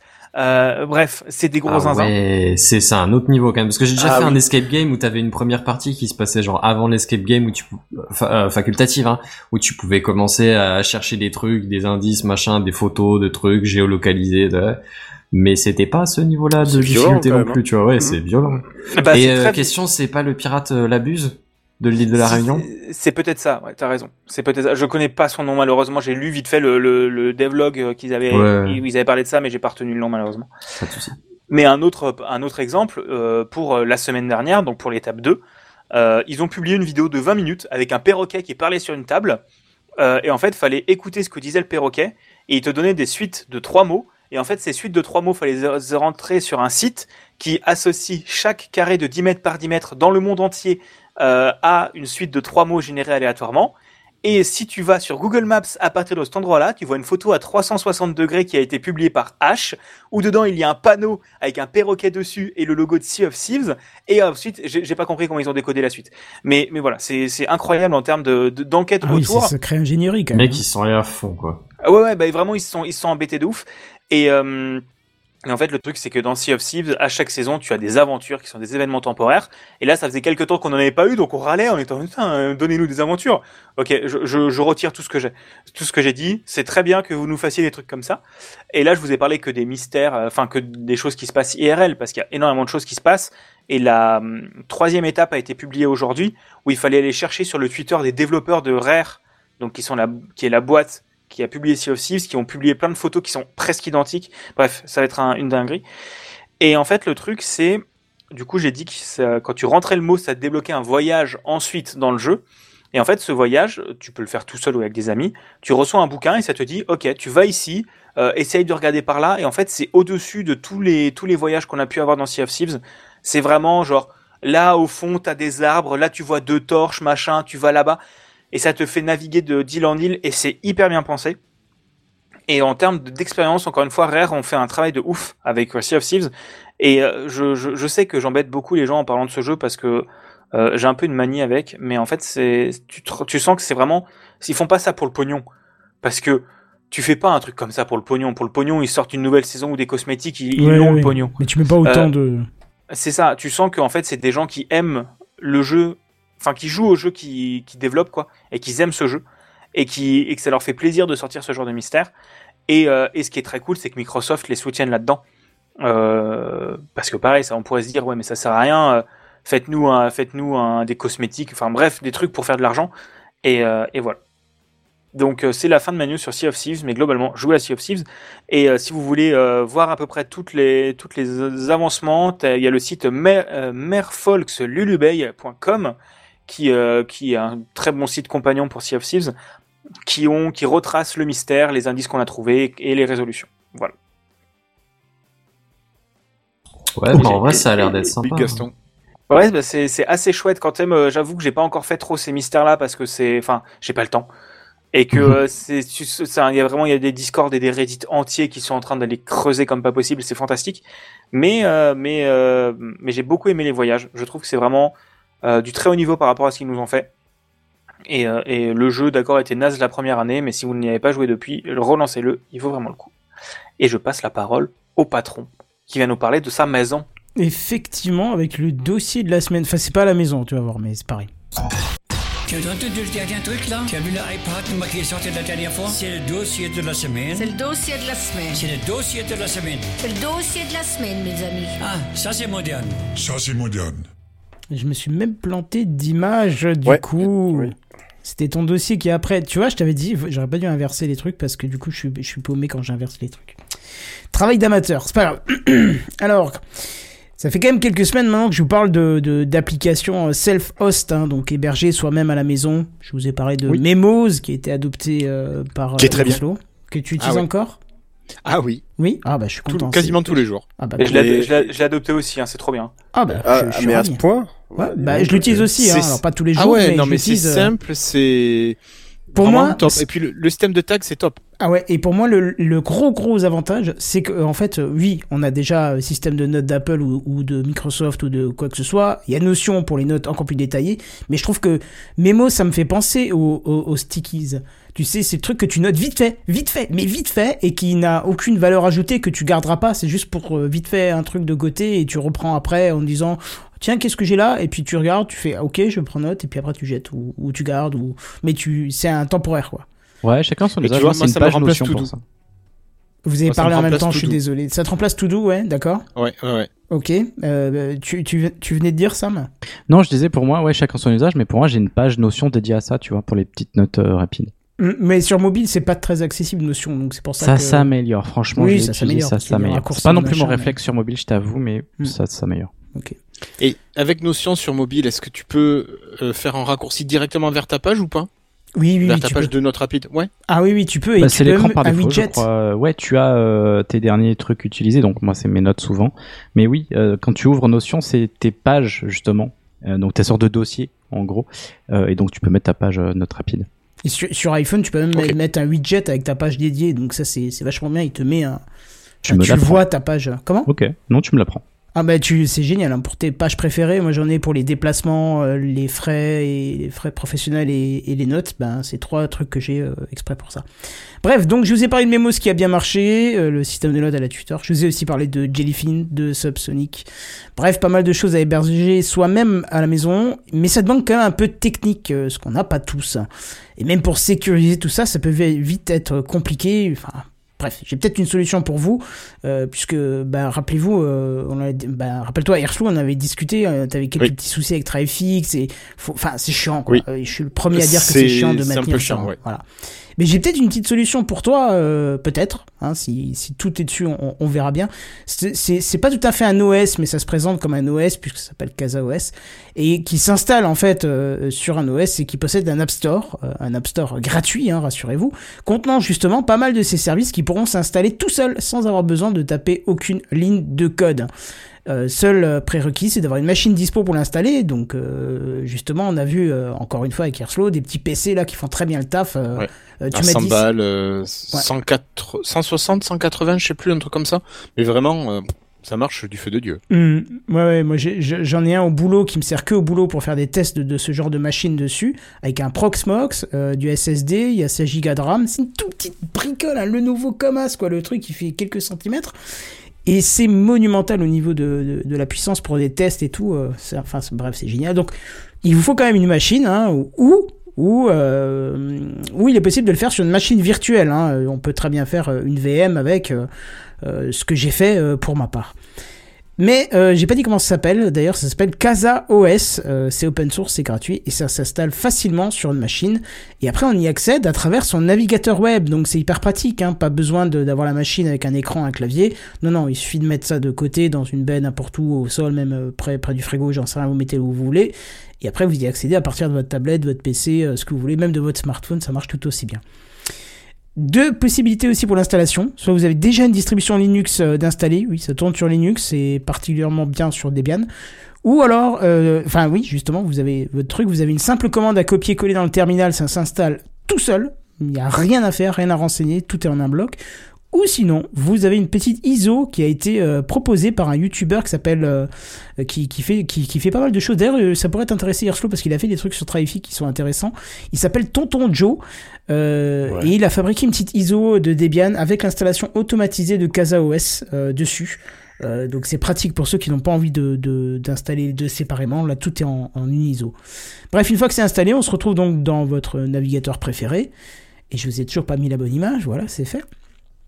On se retrouve dans le navigateur et, et, et, et, et bah, c'est une interface qui est quand même plutôt sympa, qui affiche euh, l'état du système, l'état du réseau. Il y a même une barre de recherche que vous pouvez paramétrer. Hein. D'ailleurs, c'est tellement bien foutu ce système-là. euh, On en discutait tout à l'heure avec Bigaston que ça pourrait remplacer Heimdall. euh, L'autre, c'était quoi Dashi qu'on avait parlé? Ouais, on avait parlé vite fait Dashi. euh, bon, j'ai essayé d'installer deux ou trois trucs là vite fait. Il y a rien qui me convient encore. euh, j'ai pas encore trouvé moi ma- mon truc. Pour moi, euh, euh, j'ai oublié le nom de ce que tu présentes. Mais le, CasaOS. le- CasaOS, euh, pour moi, c'est trop complexe pour ce que j'ai besoin. Oui, pour toi, c'est trop complexe. euh, Mais, ça fait euh, peut-être même mais- des choses euh, trop facilement pour toi. Mais... Oui, c'est ça. Pour moi, enfin, ça, c'est, c'est, moi, j'ai toujours mon délire de, je préfère faire mes, mes propres trucs moi-même, comme Oui, ça, je oui, connais mon archi. Tu n'es pas la Mais- cible là. Mm. Oui, oui, je suis pas la cible, clairement, mais ça peut être un très très bon outil. Je dis Oui, pas, je dis pas le contraire. Mais, bref, ça, peut aussi vous servir de- d'endroit où vous rassemblez vos autres services qui sont stockés ailleurs, parce que ça fait une, une espèce de bureau comme ça, hein, où vous mettez tous vos liens. Euh, D'ailleurs, je disais, ça pouvait même remplacer votre page de démarrage de navigateur, hein, vu qu'il y a tout qui est dessus, euh, ça peut être euh, intéressant. Alors, autre chose en plus d'intéressant, c'est que grâce à cette OS, on va dire OS parce que c'est quand même voué à remplacer l'OS au niveau visuel, vous pouvez quand même gérer votre stockage. Euh, ça, c'est un truc qui est un peu particulier qu'on voit nulle part ailleurs, c'est que si vous mettez plusieurs disques dessus, vous allez pouvoir faire de la fusion de disques, créer des partitions, etc., etc. C'est plutôt rare de trouver ce type d'option dans l'interface graphique très simplement via un menu qui est hyper simple, c'est incroyable. Euh, même si vous mettez des, clés USB ou autre chose, tout apparaît à travers ça. Euh, je trouve que c'est plutôt bien foutu. Et là, euh, même si vous me dites, ben, je m'en bats les steaks de faire ça, hein, vous allez voir que c'est un intérêt un peu particulier, puisque justement le cœur de système, euh, c'est c'est ce pourquoi je vous en parle ce soir, c'est la gestion des services à installer via un App Store. Alors bien sûr, euh, pas besoin de créer sur un, compte, hein, c'est c'est pas un App Store euh, centralisé par, euh, par un- une entreprise, hein, c'est des trucs qui est installé dedans, mais qui vous mène euh, vers des trucs externes ou, quoi que ce soit. Ça porte le nom d'App Store, mais c'est juste un catalogue de services dont l'installation a été automatisée au sein d'une interface web. À savoir que, à savoir quand même que c'est Docker qui derrière, qui gère euh, de façon complètement transparente. euh, si vous n'y connaissez rien, c'est génial. Mais par contre, si vous y connaissez, vous avez quand même la possibilité d'installer des conteneurs qui ne sont pas automatisés via l'interface. Et cerise sur le kebab, quand vous installez un paquet non officiel proposé par l'OS, vous avez même un formulaire euh, qui s'affiche avec la possibilité de personnaliser votre installation euh, comme un barbu ferait avec un Docker Compose. Et ça, c'est cool. C'est-à-dire que c'est pas parce que tout est automatisé que vous ne pouvez pas continuer à travailler à la main pour d'autres trucs. Mais bref, qu'est-ce qui est proposé euh, en natif par l'OS Parce qu'au final, c'est ce qui est intéressant. Je vais pas tous les faire parce qu'il y en a déjà une vingtaine de préinstallés. Alors celles-là, vous ne les voyez pas dans Docker parce qu'elles font partie de l'OS lui-même. Mais il y en a aussi plus de 50 dans l'App Store qui sont vérifiés et validés par la communauté. D'ailleurs, preuve que ça doit passer par la validation. Pour certains conteneurs, euh, il n'y a pas la toute dernière version qui est installée, parce que c'est pas encore disponible ou pas encore vérifié. Euh, Seules les versions stables et éprouvées sont dispo. Donc ça c'est intéressant de ne pas avoir un truc qui risque de planter. On évite tout ça, on reste que sur les services qui sont pratiques, intéressants et stables. Je vais vous en citer quelques-uns hein, qui, qui sont intéressants euh, pour chez soi, enfin qui pour moi sont intéressants. Le Unify Controller, hein, ça c'est pour ceux qui ont du Wi-Fi Mesh chez Unify, euh, c'est toujours chiant d'avoir ce contrôleur à installer quelque part. Là, vous pouvez le mettre directement de- de- dessus. Nextcloud, ça s'installe en un clic. C'est génial. Au moins c'est pas compliqué. Mais par contre, l'interface est toujours aussi lourde. Ça, ça, ça bouge pas. hein. Il y a Home Assistant pour ceux qui voudraient se lancer dans la domotique, super pratique. Bah, Jellyfin pour euh, gérer vos médias. hein, on en a déjà parlé dans Techcraft. AdGuard, AdGuard Home ou encore P-Hall, pareil, on en a déjà parlé dans Techcraft. Des deux. Euh, et là, ça, ça permet de bloquer les pubs et les trackers sur tout un réseau complet. Euh, QBTorrent, un simple client euh, torrent pour partager vos photos de vacances, bien sûr, hein, pas d'autre chose. Le Bien meilleur. Plex, euh, pareil que Jellyfin, mais en plus complet. Euh, Photoprism, un gestionnaire de photos hyper complet et efficace. tu passes vachement vite sur Plex quand même. C'est pas que c'est plus hyper complet, c'est surtout que la, la licence est pas tout à fait la même. T'en as un qui est payant et qui est propriétaire. Ah oui, oui, non, qui mais- est libre, libre et, et gratuit. Oui, mais je suis pas pour faire le détail, je vous cite juste euh, ce qui est intéressant et ce qui est dispo hein, dessus. hein.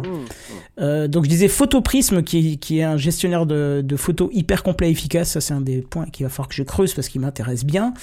Euh, pareil, hein, je vous ai fait un dossier complet dessus pour la gestion de votre mot de passe, donc qui est le Bitwarden mais en libre et, et gratuit avec toutes les options. Euh, Duplicati, qui est une petite pépite pour euh, gérer vos sauvegardes en cloud ou même sur vos propres machines. Euh, Uptime Kuma, euh, qui est Grafana pour la surveillance et l'état de vos machines, services et réseaux. C'est super sympa. Oui, c'est un peu, c'est un peu over top quand même, Grafana pour Oui, Grafana, oui. Uptime Kuma, ça suffit. Hein, ça sert, ça Pourquoi sert juste à voir si vos Prometheus serveurs sont aussi on ou off. derrière. hein. Comment Je dis pourquoi pas Prometheus derrière. euh, Oui, ça- ça bah, ferait en général, non, ça mais- va avec Grafana, mais. Ouais, Mm. mais enfin bon, quand même là, ça devient un peu, euh, c'est c'est creepy pour un petit réseau local euh, Oui, oui. chez toi. euh. Uptime Bon. Kuma, ça suffit. Ça, Hop, ça voilà, marche très bien, surtout que ça, ça fait aussi de la surveillance de, conteneurs Docker, donc euh, très bien. Mm. Node-RED comme et porte- 9N, je sais pas comment on le prononce, le N8N, euh, euh, comment on prononce ce- cet outil. Euh, ça vous parle pas? Non. Donc, Non. euh, N8N. Node, J'en ai entendu N8N. parler il y a littéralement 5 minutes. D'accord. Bah, en fait, ce sont des interfaces d'automation comme IFTTT, mais en 100 fois plus complexe. 100 fois plus complexe et détaillé. euh, Il y en a même qui se servent de Node-RED ou de N-Night. N-Night10, je vais avoir du mal à le dire, comme, euh, comme interface de domotique. Bon, alors là, c'est du barbu, hein, parce que c'est tout à la main, c'est assez hardcore. Euh, Qu'est-ce qu'il y a encore Euh, Il y a un truc qui va plaire à Airflow. Il y a Nginx Proxy Ah non, non. Manager. Moi, je suis sur Traffic, je vais pas tout, Ah, tout changer maintenant. Mais bon, là, c'est aussi pour gérer le HTTPS de votre connexion à, à CasaOS, c'est aussi pour gérer euh, les sous-domaines, les redirections. Le tout dans une interface web, c'est un régal, un bon copain à Traffic. Euh, J'ai marqué dans mes notes, tu vois. Euh, Redscape, tu es d'accord avec ce que je viens de dire Toi qui es spécialiste euh, plus là Euh, je suis pas, j'ai jamais été super fan de, de j'ai jamais utilisé Nginx comme reverse proxy, comme un Traffic qui a été tellement, euh, une fois configuré, évidemment j'entends, euh, j'entends hein, mais une fois configuré, euh, c'est tellement euh, rapide entre guillemets pour relancer un service et l'interfacer très rapidement que du coup, euh, ouais, Nginx il fait le taf quoi, mais il est déjà beaucoup moins moderne et modulaire que peut l'être Traffic. Voilà. D'accord. Euh, C'est ça en fait le, le seul truc. Par contre, il peut très bien servir, par exemple, à euh, à interfacer ton, ton service. À mon avis, tous les services que tu lances à travers CasaOS, il doit y avoir un proxy euh, un proxy qui doit discuter directement donc de Nginx et qui doit discuter directement avec Traffic. euh, si jamais t'as mis ton CasaOS avec un Traffic sans, un, Traffic pardon en frontal, par exemple. Parce que Bah, ce serait dommage, puisqu'il y a déjà Nginx dedans, donc. Dans dans quoi? Dans, dans CasaOS. Ah, tu peux pas euh, le gérer avec Traffic? Ah bah, euh, tu peux peut-être, oui, euh, mais il est pas, il est pas euh, prévu de base pour ça. hein, Parce que Eux, ils te Ouais. proposent euh, Nginx, puisqu'il y a le, le web manager qui est plus simple. Le but, c'est d'a- d'apporter un service simple à, à tout le monde, tu vois. Oui, simple à configurer. Voilà, Je c'est pense ça. que c'est ça. Oui, oui, simple à configurer, puisque tout se fait dans une interface graphique. C'est avec des menus, des machins hyper simples. hein. Ouais, mais tu vois, je suis un peu du même avis du coup que que que Bigaston, c'est que quand, c'est trop simple et, qu'il y a et que les services tu les lances avec un seul clic, tu sais pas ce qu'il fout derrière. Et euh, là, je, du coup, ce que tu dis, c'est c'est quand même un logiciel, un métapaquet à installer euh, sur un OS. Euh, classique, hein, enfin un paquet installé euh, classiquement sur un OS, mais du coup euh, t'as pas le contrôle très fin sur, euh, ouais je sais pas. Si, pas. alors, euh, moi, je, je, je fais du rapide parce que c'est c'est un dossier, c'est pas non plus un épisode complet dessus, mais tu, as, tu peux tout paramétrer euh, si tu veux. euh, tout- Tous tes paramètres Docker, tu peux les, les configurer dans une interface. hein. Tout est accessible. Et euh, qu'est-ce que j'ai loupé un truc que je voulais dire Je sais plus. Euh, Ap- Après, comme, comme tu disais, Kenton, et, euh, et là où je te rejoins, Redscape, c'est que oui, moi, clairement, c'est pas un produit qui m'intéresse. Parce que euh, j'aime euh, j'aime pas, ou j'avais regardé Unread aussi quand j'ai commencé à monter mon, mon home server. J'ai l'impression que c'est un Unread Lite, parce que Unread a l'air d'être quand même un peu plus complet. C'est pas juste un méta paquet Docker, c'est quand même un vrai système d'exploitation pour le coup. Ah oui, oui, c'est ce que je voulais dire. Mais- Je précise juste que les paquets Docker viennent tous de la branche Linux Server de Docker. hein. Oui, bien La bien fameuse sûr, branche qui est hyper vérifiée, contrôlée, machin. Ah, bien sûr, bien sûr. Mais, euh, mais ce que je veux dire, c'est que je, je, je comprends l'intérêt, mais euh, je sais que pour Redscape ou pour moi, des, des gens comme nous Ah, mais qui c'est aiment pas pour bien, nous hein, que je vous le présente. Hein. Ouais, bien sûr, non, je sais. Mais euh, je, re- je, rejo- euh, je rejoins Redscape où quand tu appuies sur un bouton et que ça t'installe plein de trucs, t'es en mode ouais, c'est cool, mais je sais pas ce qui se passe, donc c'est un peu déstabilisant. Mais d'un autre côté, c'est pas pour nous, donc euh, pourquoi pas. Moi, je trouve que le, le projet est assez est intéressant, on va dire.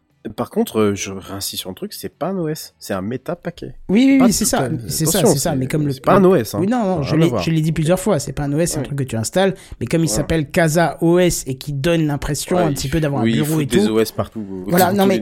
Il faut bien comprendre que la, que la, la destination, c'est le grand public qui veut héberger, commencer à héberger des choses chez soi et, et- et qui n'a pas le, bagage technique, tu vois, pour le faire. Donc, euh, ou un Mhm, à petit bagage technique, pas forcément très complexe. C'est ça la cible. Bon, et alors, il y a encore plein d'autres hein, euh, qui sont spécialement faits pour la gestion de vos médias, vu, vu, euh, à partir de, de, de flux RSS, de plein de choses. Enfin, il y a plein d'autres trucs. Allez voir si ça vous intéresse. Moi, ça me parlait moins, donc je vous en ai moins parlé ici. Euh, bref, donc CasaOS, ça peut être une, euh, une solution pour ceux qui veulent euh, pas se taper du Docker, du trafic à la mano, euh, mais tout dans un bel écran qui fonctionne.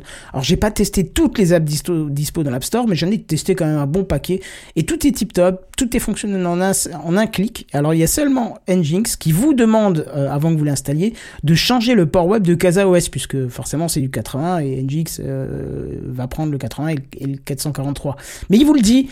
Euh, avant de l'installer, il vous dit, ouh, faut quand même faire le changement. Et là, pas besoin de faire une ligne de commande. Non, non, vous allez dans les paramètres, euh, dans le bouton où il vous dit port 80, vous changez ce 80 en 80-80, par exemple, c'est ce qui se fait assez souvent. Vous mettez OK, la page se recharge, c'est déjà changé, vous n'avez rien à faire d'autre, vous pouvez installer Nginx. Donc voilà, n'hésitez pas à aller tester si le cœur vous en dit. Ça prend quelques minutes à installer, ça peut faire toutes les choses que vous faisiez avant à la main. Mais là, ça le fait dans une belle interface. Ce qui est drôle, c'est que tu te mets. euh, je, me faisais la réflexion quand tu as présenté. euh, depuis quelques semaines, tu présentes plein de produits, donc c'est plutôt cool.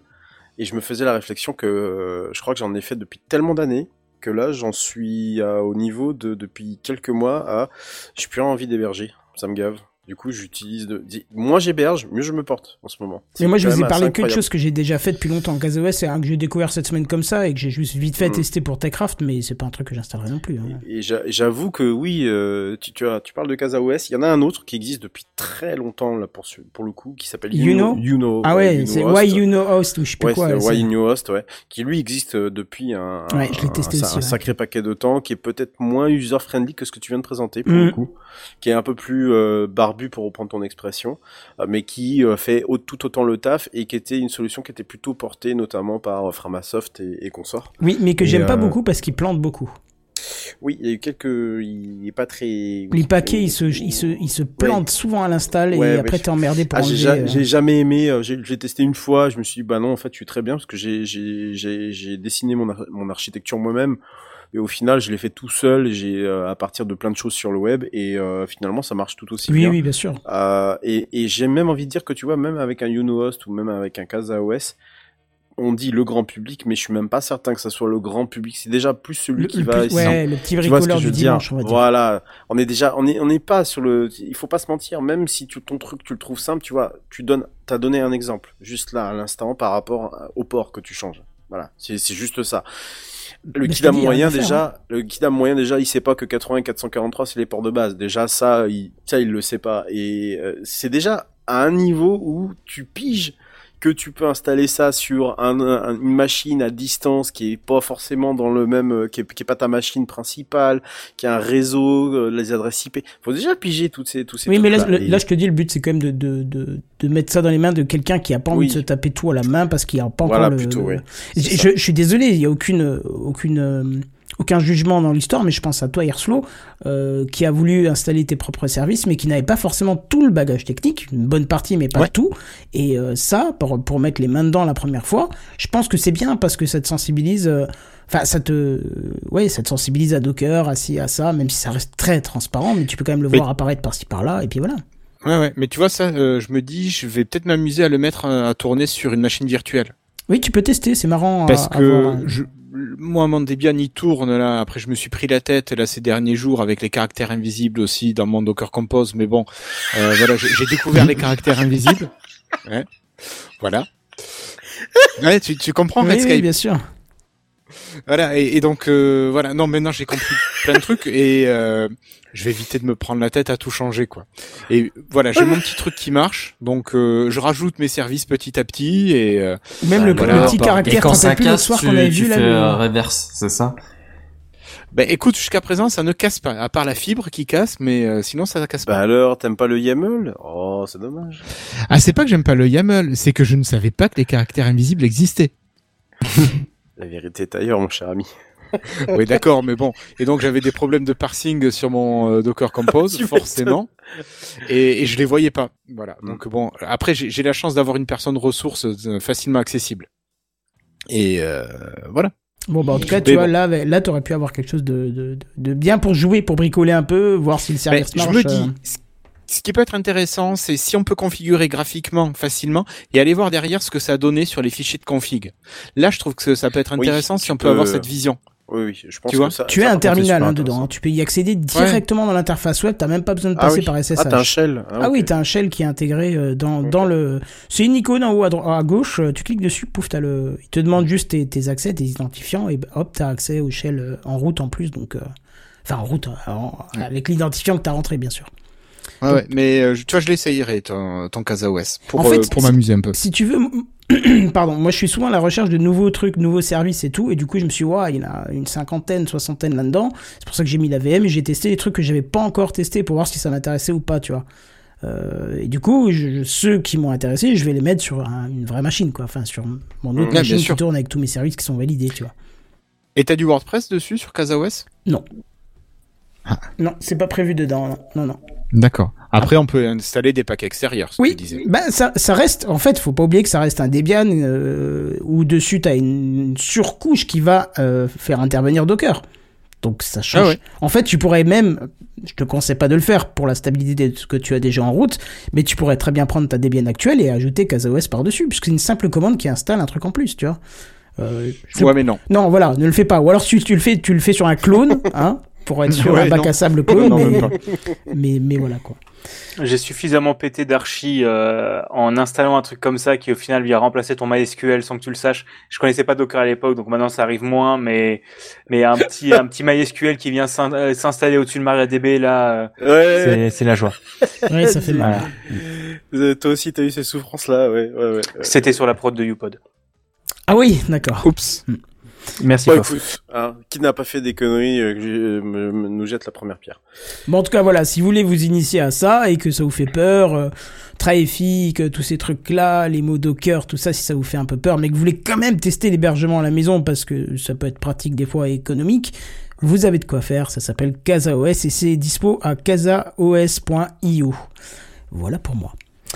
Et là, on va parler encore euh, de trucs de, de plus barbu, tiens. euh, et J'ai même envie de dire, est-ce que tu veux voir ma guite Bravo. Il est content. Bah oui, je suis content, j'ai fait Bravo. N'est-ce pas, Bravo. mon cher, euh, mon, mon cher Bigaston? Et oui, bah, Et je tu vous l'as mis en dossier de la semaine, c'est bien ça. Alors, Ouais, en tout cas, on se un- un jingle.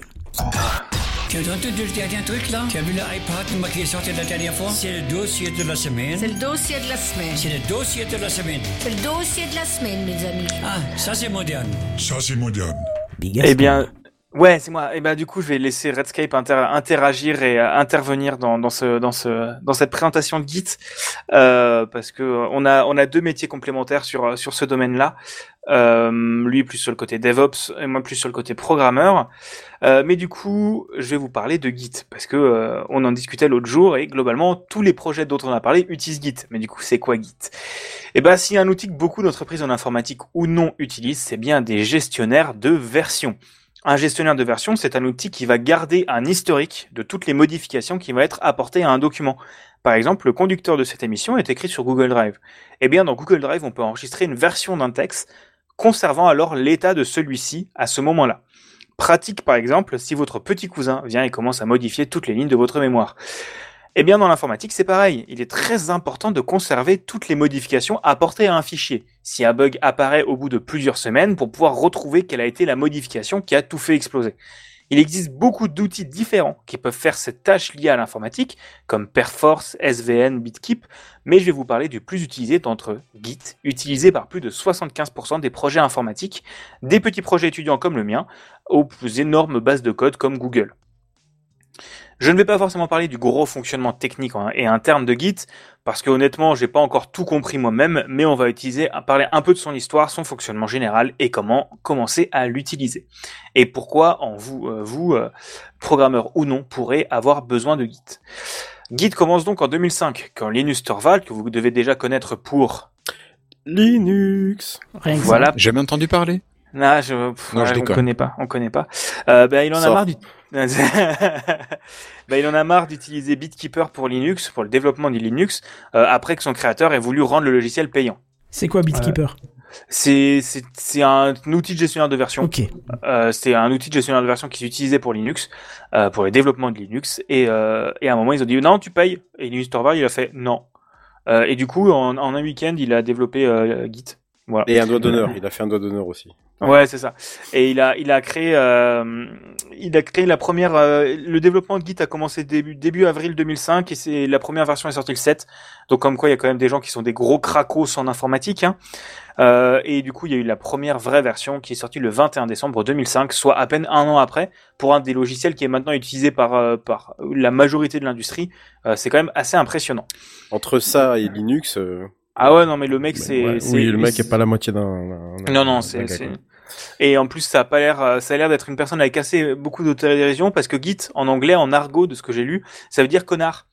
Et en fait, il a dit, Ah euh, j'ai, beaucoup d'ego, euh, donc j'adore nommer les projets euh, en fonction de moi. Donc d'abord Linux, donc qui vient de Linus, quoi, et, et ensuite euh, connard, euh, en faisant référence à moi-même. Donc Oui, ce qu'il est. Hein. Bon, ouais, c'est oui, oui, et voilà. Parfois même un peu toxique comme, euh, comme personne. Bref. Bref. Euh, Mais ça, ça, on, on s'éloigne du sujet. Donc voilà pour l'histoire. Maintenant, on va parler un peu du fonctionnement de Git. Git fonctionne autour d'une architecture basée sur des répertoires, le projet, en gros, en très gros, en vulgarisant, euh, des branches et des commits. Un commit, c'est une étape de modification de votre projet.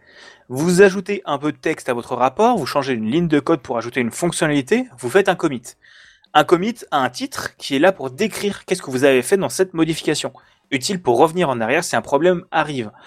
Et, c'est cette histoire de commit qui est là, qui, qui est là l'important de Git. Ah, J'arrive plus à me relire. Git ne va pas stocker l'intégralité de votre projet à chaque fois que vous faites un changement, comme vous pourriez le faire en faisant un zip et un CTRL-C, CTRL-V, mais juste les modifications entre une étape et une autre. C'est donc beaucoup plus léger. Parce que globalement, enfin, quand tu, quand tu, enfin, quand tu fais une sauvegarde de ton projet, tu re-sauvegardes tout ton projet, alors que là, c'est juste vraiment le delta qui est sauvegardé. euh, il dit, à cet endroit-là, il a ajouté cette ligne. Et, et- ouais, c'est ça. Et c'est, beaucoup plus, beaucoup plus facile pour tous les fichiers en texte. Euh, une branche, c'est une série de commits en lien les uns avec les autres. Ça peut être une branche à votre nom, où vous seul travaillez dessus, ou la branche d'une fonctionnalité que vous voulez développer. Et c'est grâce à ces branches que Git est puissant, mais on va revenir dessus juste après. Pour l'instant, de ce que je vous ai expliqué, vous pouvez utiliser Git sur votre ordinateur pour euh, votre stockage de texte ou votre projet informatique, en gardant un historique des modifications. Mais si vous avez besoin de travailler avec quelqu'un, vous allez pouvoir utiliser la partie remote de Git. L'idée du remote, donc distant, c'est que vous allez avoir un serveur cible sur lequel vous allez envoyer l'état de votre répertoire Git. Ensuite, les personnes avec qui vous travaillez pourront récupérer ces modifications, mais comment mélanger les modifications alors? Eh bien, ça se fait via des merges. Le principe des merges, donc mélanger, durant ces merges, Git va essayer de mélanger les lignes et les modifications de vos fichiers pour Enfin, il va arriver pas essayer parce que alors s'il essaye de le faire, non, il va le faire tout court en fait. Oui, il le, il le fait, mais Il après, le parfois, fait, des... je dis essaye parce qu'il y a les conflits, et parfois, il, parfois, il n'y arrive pas. Oui, mais sinon comment il sait comment mélanger euh, En fait, il se base sur l'historique. En fait, il se dit, euh, là, il y a cette personne qui a modifié euh, entre ces lignes-là à ce moment-là, une personne qui a modifié entre ces lignes-là, et il essaye de voir s'il peut appliquer les deux en même temps, si genre, euh, moi, j'ai pas fait des trucs qui suppriment ce que l'autre a fait. Enfin, Bah ouais, il, c'est fait ça, un- ouais, il je- fait une grosse soupe en interne. Bah, en, réalité, quand tu travailles, euh, je me permets de, de préciser, euh, Gaston, mais en réalité, quand tu travailles sur des projets, projets Git, ce que je fais euh, quasiment toute la journée, euh, tu travailles pas sur les mêmes parties du code. Si tu Ah, travailles, d'accord. bah oui, si tu travailles, si- alors tu peux travailler sur les mêmes parties du code, mais à minima, tu t'entends un peu avec euh, la personne avec qui tu travailles euh, sur les mêmes parties, et effectivement, euh, il faut que les deux aient la même base. C'est-à-dire que les deux est un master, donc master, main master, c'est le, c'est la branche de base hein, par défaut de n'importe quel projet sous Git. Il faut absolument que chacun ait le même master, le même main master de chaque côté. Parce que évidemment, si tu as un master qui est en retard, imaginons tu as été en congé pendant quatre jours parce qu'il y a eu les congés de mai, euh, et que euh, tu reviens au boulot et tout ça, euh, bon, tu commences à coder, pof, t'envoies ta, t'envoies ta, ta, ta pull request, enfin ta merge request, request, pardon, ton, ça y est, ça, ça me revient, le, le- le commit, voilà, via une merge request. Euh, je sais pas si t'as prévu de- de- de- d'en parler, peut-être pas forcément, mais Gaston, parce que là on rentre un peu dans les détails. Oui, là, c'était plutôt le global. Il, en fait. il, il, il envoie, t'envoie tes modifications, tout ça. oui, mais sauf que toi, t'as pas fait de git pull. Le git pull, c'est l'action de pouvoir, de pouvoir ramener toutes les modifications à la dernière version sur ta Sur machine. ton projet à toi, d'accord. Sur ton projet à toi. Pour, comme ça, t'es, t'es, t'es à jour avec ton copain. Et donc, du coup, vous pouvez travailler ensemble. Vous avez, donc, de chaque côté, lui, il a sa, sa, si jamais il travaille sur un autre branche de, sur une, autre- sur une autre branche, lui, il a sa branche de, à lui. L'autre côté, toi, t'as ta branche à toi. Donc vous avez deux branches divergentes, mais vous avez toujours le même master. Donc quand ça monte au niveau du serveur, vous avez les commits qui viennent se rejoindre, donc avec une merge request. Hein, ce que j'a- j'a- j'appelle une merge request, c'est de dire, c'est à peu près dire. et demande de mélange, quoi. Voilà, c'est ça. C'est comme une sorte de, de- voilà, mais c'est ça. De toute façon, c'est une demande de mélange. Et donc à ce moment-là, effectivement, sachant que ton master il est bon de chaque côté, et encore à ce moment-là, tu as quand même une possibilité de pouvoir rebaser, ça veut dire de pouvoir remettre un master main propre à jour. Lui, Git, il va se dire, ok, je peux appliquer ces modifications. L'autre, ok, je peux les appliquer, c'est le même master. Ok, c'est bon, je peux merger. Le moment, le, le moment où ça va vraiment euh, merdouiller, c'est si jamais tu te, tu t'entends pas avec ton collègue et que tu modifies, imaginons les, les, les trois, Tu, tu modifies sur le même fichier les trois mêmes lignes. Euh, là, t'as Git qui dit, ouais, mais alors frérot, t'as deux commits qui me donnent deux informations différentes, lequel je prends? Oui, Et en fait, c'est à, à ce moment-là, c'est toi qui vas devoir faire euh, faire le travail à sa place en disant celui-là est plus important. Et c'est aussi pour ça. Euh, euh, Redscape, pardon, j'ai eu un plan. Redscape nous parlait de, des, des merge requests.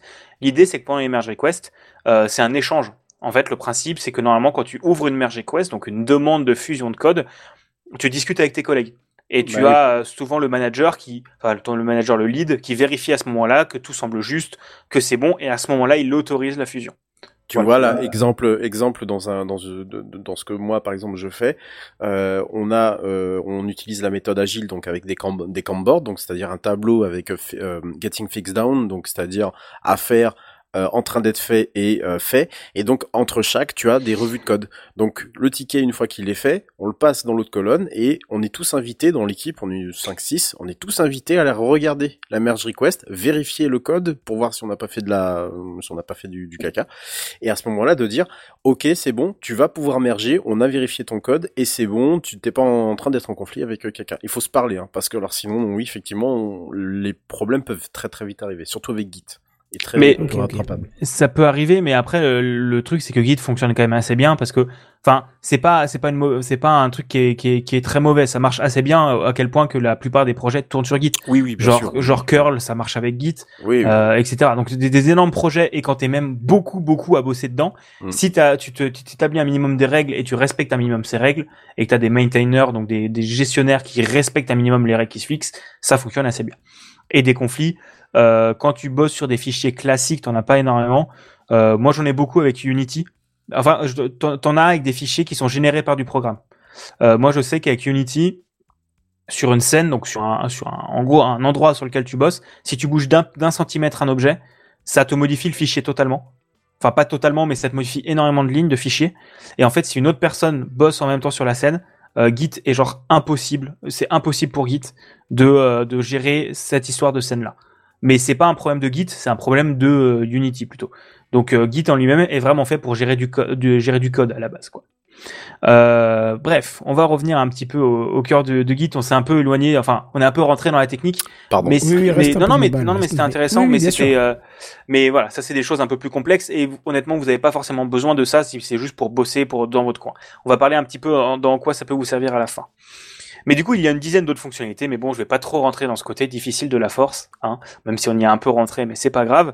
Faut pas déconner. Hein, je, je, je, je, je me dis que c'est quand même de la vulgarisation. On va, on va être sympa. Mais euh, est-ce que vous connaissez euh, Je connais pas suffisamment Git pour faire une blague, mais bref. Euh, vous remarquez donc que je n'ai pas encore. Ouais, j'ai tenté, j'ai tenté. J'ai pas encore parlé de l'éléphant dans la pièce. GitHub. qu'est-ce que c'est Qu'est-ce que GitHub vient de faire là-dedans? Eh bien, GitHub, c'est un service qui propose d'héberger ses remotes pour garder votre code au chaud dans leur serveur. Et vous proposez tout un tas d'outils de collaboration liés de près ou de loin à Git. Ah, parce qu'attends, il y a un truc que je piche pas depuis avant ce que tu décris, c'est des outils en local sur tes machines. Ouais. Et là, Ah j'ai ouais. parlé de Git Ouais, entièrement en local. Moi, Oui, j'ai oui. toujours cru que, que le site GitHub, c'était euh, tout l'outil, en fait. Non, non. C'est ça l'avantage, et je vais en parler après, Ok, juste ça, des, des trucs, euh, des différentes binaire. manières du. C'est binaire sur tous les OS euh, Git, voilà. Je savais pas, ok. Euh, on- je, je vais en parler ça juste après de la- des différentes manières d'utiliser GitHub, d'utiliser Git. Mais en fait, GitHub, c'est juste une, un- une, une grosse truc englobant de Git qui te propose ce remote là. Oui, Mais c'est du techniquement, stockage, quoi. techniquement, Git fonctionne avec un SSH. Donc tu as un serveur SSH avec Git installé, tu peux faire ton, ton remote Git, mais tu n'auras pas la belle interface et tout, mais ça fonctionnera pareil. Et c'est ça l'avantage de Git, c'est que Git est très léger. C'est un, un outil qui est hyper léger et euh, qui est globalement installé maintenant dans tous les Linux quasiment. Euh, non, il faut l'installer quand même. Non, crois faut qu'il est pas dans l'installer. Debian. Non, Ouais, il, est pas. euh, il est même euh, même ailleurs, il est pas. Il est pas de, de base. euh, il est pas de base. On, te l'a- on peut te le proposer à l'installation par contre. Mais ouais. De l'OS. Mais c'est vachement bien. Et du coup, GitHub euh, te propose plein de services autour de ça. Il propose la gestion des merge requests, l'affichage de ton code, ou des choses comme l'intégration continue dont nous parlera Redscape euh, à un moment donné, qui, connaît un peu mieux que moi, je pense, euh, même si c'est vachement bien. Mais du coup, mais c'est c'est pas c'est pas Git pur en fait. GitHub c'est un englobage de Git. Et vous pouvez commencer à utiliser Git en vous créant un compte GitHub et en récupérant le remote de votre répertoire via un clone. Donc en fait, clone, c'est tu prends le distant, tu le mets chez toi. Pool, c'est tu prends chez toi, tu le mets dessus. Euh, pool, c'est tu une fois que tu as, eu des T'as fait tes modifications. tu veux- modifs, tu l'envoies là-bas, ouais. Non, push c'est de Non, chez toi push. à là-bas. Et pool c'est de là-bas à chez toi. Et clone c'est le premier truc. C'est pour ça que je vois souvent des commandes euh, git clone euh, qui passent. Oui, git clone, git clone, c'est en gros, ça veut dire, tu prends tout le code qui est hébergé sur la branche main ou master de GitHub et tu la mets chez moi. Donc en fait, ça te télécharge l'intégralité du code. Enfin, ça te télécharge la dernière version du code. Voilà. C'est ça. Mais, en, mais ce qui est bien, c'est que techniquement, tu as aussi l'historique. Globalement. Oui, oui, bien sûr. Donc tu peux remonter dans le passé, même en local. Enfin bref.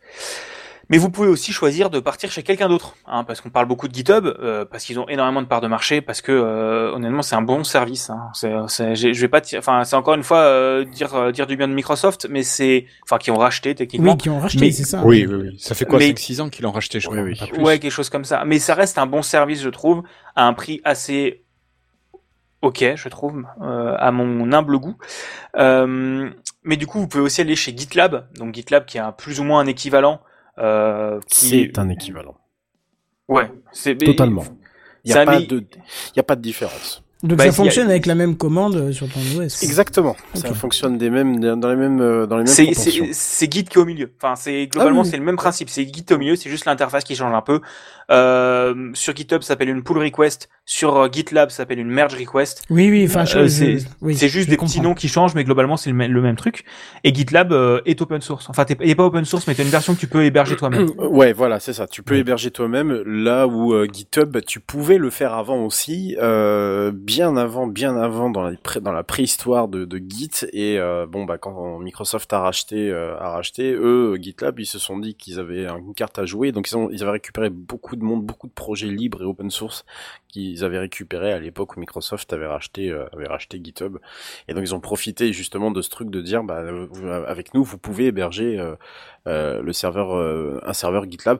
Et là, faut être barbu quand même parce que c'est Ouais. beaucoup, beaucoup de ressources, hein, parce que là, pour le coup, le logiciel il est extrêmement lourd. En plus, si vous rajoutez des runners, on, on, on, expliquera ouais, ça plus tard. ouais. C'est- imbitable, c'est imbitable. Mais bon, bref, Mais- ça, ça mais- se fait. C'est ce qu'on a nous au boulot. GitLab? Ouais, ouais, les, les devs marchent avec ça. Ouais, ouais. Mais Git- GitLab c'est pas un mauvais outil, hein, mais c'est juste que je trouve qu'à auto héberger c'est c'est un peu- c'est comme euh, tu dis Redscape c'est c'est une usine à gaz et c'est un outil. Enfin c'est c'est c'est en gros tu installes GitHub. C'est Oui, oui, tu installes oui. GitHub chez toi Mm. donc c'est une usine à gaz. Mais moi je vais vous parler d'un autre chose d'un autre petit truc que j'ai découvert qui s'appelle Gitea. Euh, en fait qui est un qui est l'équivalent. Ça t'as peut-être pas autant de fonctionnalités. Euh, li- L'interface est peut-être pas aussi jolie, mais en fait c'est c'est pareil. Tu retrouves la même chose, tu retrouves cette histoire de remote, de compte, de, de personnalisation, de merge request, etc. Enfin tout pareil. Ouais, quand je l'avais testé, en plus, il y a des pipes, hein, il y a les, il y a les runners et tout le bordel, il y a tout ce qu'il faut. c'est- Oui, voilà. C'est pas, Ouais. c'est en, c'est encore en bêta, mais il va y avoir euh, je basé sur le même système que GitHub. Et en fait, ce, le principe de Gitea, c'est un, c'est à la base c'est un fork d'un autre truc, mais on s'en fiche. Euh, fork, pourrait, bref, c'est aussi un, terme de Git, mais c'est pas important, on s'en fout. Euh, et en gros, c'est un truc que tu héberges, ça tourne sur un Docker, et ça marche hyper bien. Et moi, je m'en sers pas pour mettre globalement mon code dessus, parce que euh, j'aime bien GitHub et je m'utilise GitHub principalement, mais je, l'utilise pour faire des sauvegardes de mes Git. En fait, j'ai configuré GitHub avec, euh, je lui dis, toutes les 8 heures, tu vas récupérer toutes les modifications qui ont été faites sur ce répertoire Git. Comme ça, j'ai une sauvegarde chez moi. Enfin voilà. Euh, et même vous pouvez totalement travailler en local aussi. Là, on parle beaucoup de, remote parce que ça a l'avantage que votre code est sauvegardé autre part. Mais euh, vous pouvez totalement travailler en local. Et imaginons que tu es en train d'écrire quelque chose, euh, bah, un guide, ça marche parfaitement pour sauvegarder l'historique. Voilà. Et tu peux travailler soit en ligne de commande, soit tu peux utiliser une petite interface graphique. Moi, j'aime beaucoup le client qui s'appelle Fork. C'est pas forcément le plus simple, mais c'est celui que j'aime parce que il y a GitHub qui ont sorti leur truc qui s'appelle GitHub Desktop, mais déjà c'est très fortement lié à GitHub. Et euh, aussi, je trouve qu'il planque cinq actions sous le même bouton et que globalement, ça serait plus clair parfois euh, d'avoir un bouton par action. Mais euh, c'est le gros débat à l'école, GitHub, GitHub Desktop ou Fork. Et moi, j'impose Fork dans mon équipe parce que je trouve ça vachement plus clair. Bref, j'espère que vous avez apprécié cette introduction, mais pas tutoriel à Git. Euh, le but n'était pas de vous faire un cours, hein, mais de vous présenter cet outil fantastique qui sauve vraiment la vie des développeurs. Pour le coup, ça, ça peut vraiment te, te, te sauver la vie. hein. Euh, alors, arrêtez par pitié de vous envoyer du code en zip par Google Drive et créez-vous un repo Git. C'est tout pour moi. Attends, avant que tu coupes, moi, je, il y a juste un des usages que t'as pas forcément évoqué, c'est récupérer une ancienne version dans l'historique. Et ça, ça te sauve vraiment la vie. Quand tu te rends compte deux semaines plus tard que t'as écrasé un truc avec une modif qui était ultra importante, là, là, c'est la vie qui est sauvée. Ah bah, le, version... le, le versionning euh, tel qu'on le connaissait avant avec SVN, qui était une, j'ai jamais vu un truc aussi imbitable de toute ma vie. Euh, quand tu quand tu commences à maîtriser Git, tu te dis ouais, euh, non mais là on nous a juste créé un outil de feignant quoi. Tellement c'est, euh, je, je, je, je vais paraître arrogant en disant ça, mais c'est c'est simple. C'est simple, c'est- vraiment très simple. Et Quand euh, tu fais pas de code, ça n'a pas vraiment d'utilité en fait. Ça va pas vraiment, ça- pas vraiment. Je- là, je, je vais quand même t'arrêter un peu, Bigaston, parce que euh, même pour du texte, oh, je trouve que c'est quand même un peu violent. Je sais qu'il y a C'est- des logiciels de notes qui permettent de storer. Euh, oui, voilà, c'est overkill pour ce que c'est, quoi. Tu vois, nous, on devait créer le manuel de l'outil, le manuel d'assistance de l'outil, en passant par GitLab. Et c'était atroce. Ah si, Donc, ça par contre, c'est bien. réussi- Si, ça c'est bien. Tu crées Ah des non, fichiers, non, non, tu crées des non, fichiers pas en pour les. Non, non, pour les développeurs peut-être. Quand tu vas parler à des gens qui n'y comprennent rien et, et qui n'ont pas envie de comprendre, c'est hyper chiant. Pour nous, c'était imbitable. À ton avis, pourquoi je fais plus de support utilisateur? Ah non, mais c'est pas l'utilisateur qui me fait chier, c'était GitLab qui n'était pas du tout adapté à ce qu'on a fait. Là, nous, on a mis en place un WordPress avec toute notre doc et c'est beaucoup plus simple pour nous à entretenir. Bah ça dépend de la doc encore une fois que tu que tu veux que tu que tu veux mettre. Historiquement, c'est pas un outil qui est fait pour de la doc. Tu mets une page readme. On est d'accord. Tu payes, tu mets une page readme et euh, tu décris ton projet et puis basta quoi. Après, c'est l'usage qu'on a été plus ou moins fait au fur et à mesure du temps, qu'il fallait documenter, que c'était plus simple et que t'as même de la documentation maintenant qui se base que sur euh, le système Git, ouais. Et après, la- l'avantage d'avoir ta, ton code et ta doc au même endroit, c'est que si tu retournes dans le passé, euh, pour retrouver une version, comme tu disais, Benzen, c'est que tu as la doc qui va avec cette version-là. Alors que si tu vas, si tu as quelque chose qui est détaché de ton Git, tu n'as pas forcément la doc qui est, euh, enfin, techniquement la doc est à jour, mais n'est pas, pas, pas à jour avec le passé. Pas chronologiquement, Elle est pas relative euh, euh, à Ouais, c'est ça. version de. Ouais. Et comme, et comme disait Redscape, en fait, maintenant, tu as des outils qui s'appellent Doco, comme Docosaurus, Gitbook ou des trucs comme ça, qui se basent entièrement sur, qui te planquent un répertoire Git. Euh, Gitbook, tu as une interface graphique, mais en fait, euh, tu le connectes à ton GitHub, techniquement. Ouais. Et c'est lui qui va te faire des commits à ton répertoire en GitHub. Et tu as une belle interface graphique qui fonctionne bien. Et, Git, et Gitbook, ça marche assez bien, j'aime bien, je crois. Ok, j'ai bien compris le principe, ça a l'air intéressant. ouais. Mm. Voilà. Donc euh, n'hésitez pas à tester Git. De toute façon, il y a plein de cours en ligne. En ligne, et ouais. globalement, et globalement, si vous connaissez les notions de base, enfin, vous pouvez faire euh, peut-être 50% du taf avec euh, trois commandes euh, git clone, euh, git commit et git push, et ça suffit. Vous n'avez pas forcément besoin de plus. Euh, N'oublie pas le Git add quand même. Oui, le git add au milieu. Moi, j'utilise des interfaces graphiques qui font le café pour moi, donc euh, voilà. Oh là mais- là. Bah oui, Ces jeunes, ils sont feignants. Ça m'énerve, putain. La ligne de commande, merde. Et f- De Fork, mon c'est temps, vachement ça. bien. Mais euh, mais non voilà du coup euh, n'hésitez pas d'accord c'est un c'est un peu un truc de barbu je suis d'accord c'est overkill pour faire de la documentation euh, mais euh, c'est intéressant à partir du moment où tu veux sauvegarder un peu des Alors, scripts ou des choses comme ça. ça, non, c'est je, je- justement, Bigaston, et puis on, on va peut-être passer à la suite. Euh, ju- justement, je voudrais pas le présenter comme un truc de barbu. C'est un véritable outil, même, enfin, c'est un véritable outil d'entreprise. C'est-à-dire que, je, je le répète encore, je l'utilise et tu l'utilises au quotidien, tout le temps. Les devs euh, dans la boîte d'Irslo l'utilisent au quotidien. Que ça Ah, soit fait. GitLab, GitHub ou tout ça, ce sont des GitHub outils qui sont dans une industrie, dans la, dans l'IT, dans l'informatique, dont on a besoin tous les jours, et c'est même devenu même des prérequis, moi en tout cas pour ma branche, pour mon métier, c'est un prérequis. Si tu, Oui. tu connais pas Git, bah, t'as rien, enfin voilà, tu vas te faire un cours sur internet et tout ça. Faut pas le présenter comme un truc de, d'amateur dans son coin à bricoler, Non, machin, non, non, non, ça, pour, pour, moi, pour Barbu, c'est pas ce sens-là. Pour moi, c'est genre, si tu veux connaître Git à fond, c'est faut vouloir et faut avoir des connaissances Oui. système. Oui. Et, et c'est aussi, je sais que moi, je vois plutôt de l'autre côté. Parce que du coup, à l'école, on est des progs, d'accord, mais il y a aussi beaucoup de gens qui n'ont pas cette, euh, cette notion-là. Et je sais que Git, on m'a, il y a des, des profs qui m'ont résumé, globalement, le travail d'un prog dans une équipe de développement de jeux vidéo, c'est de gérer le Git. Et de réussir à faire comprendre Git aux autres. Voilà Hmm. aussi. Voilà. Et du coup, je, je, je, je propose. Alors, c'est qui qui est après? Alors, C'est Spacecraft. C'est moi. je, je te redonne la parole, mon cher Redscape. Merci Bigaston et merci pour ce dossier. C'est super intéressant de, de pouvoir expliquer Carrément. ce qu'on fait au jour le jour. Euh, oui, les feuilletons, c'est toujours passionnant, euh, surtout lorsque c'est l'univers qui nous offre le synopsis, pardon, et la distribution des épisodes. Retournons voir notre étoile préférée, pas tout à fait encore pétée, mais pas loin, sauf que voilà, on ne verra rien parce qu'on ne sera plus là. C'est la fameuse baie télégeuse ce soir dans Spacecraft.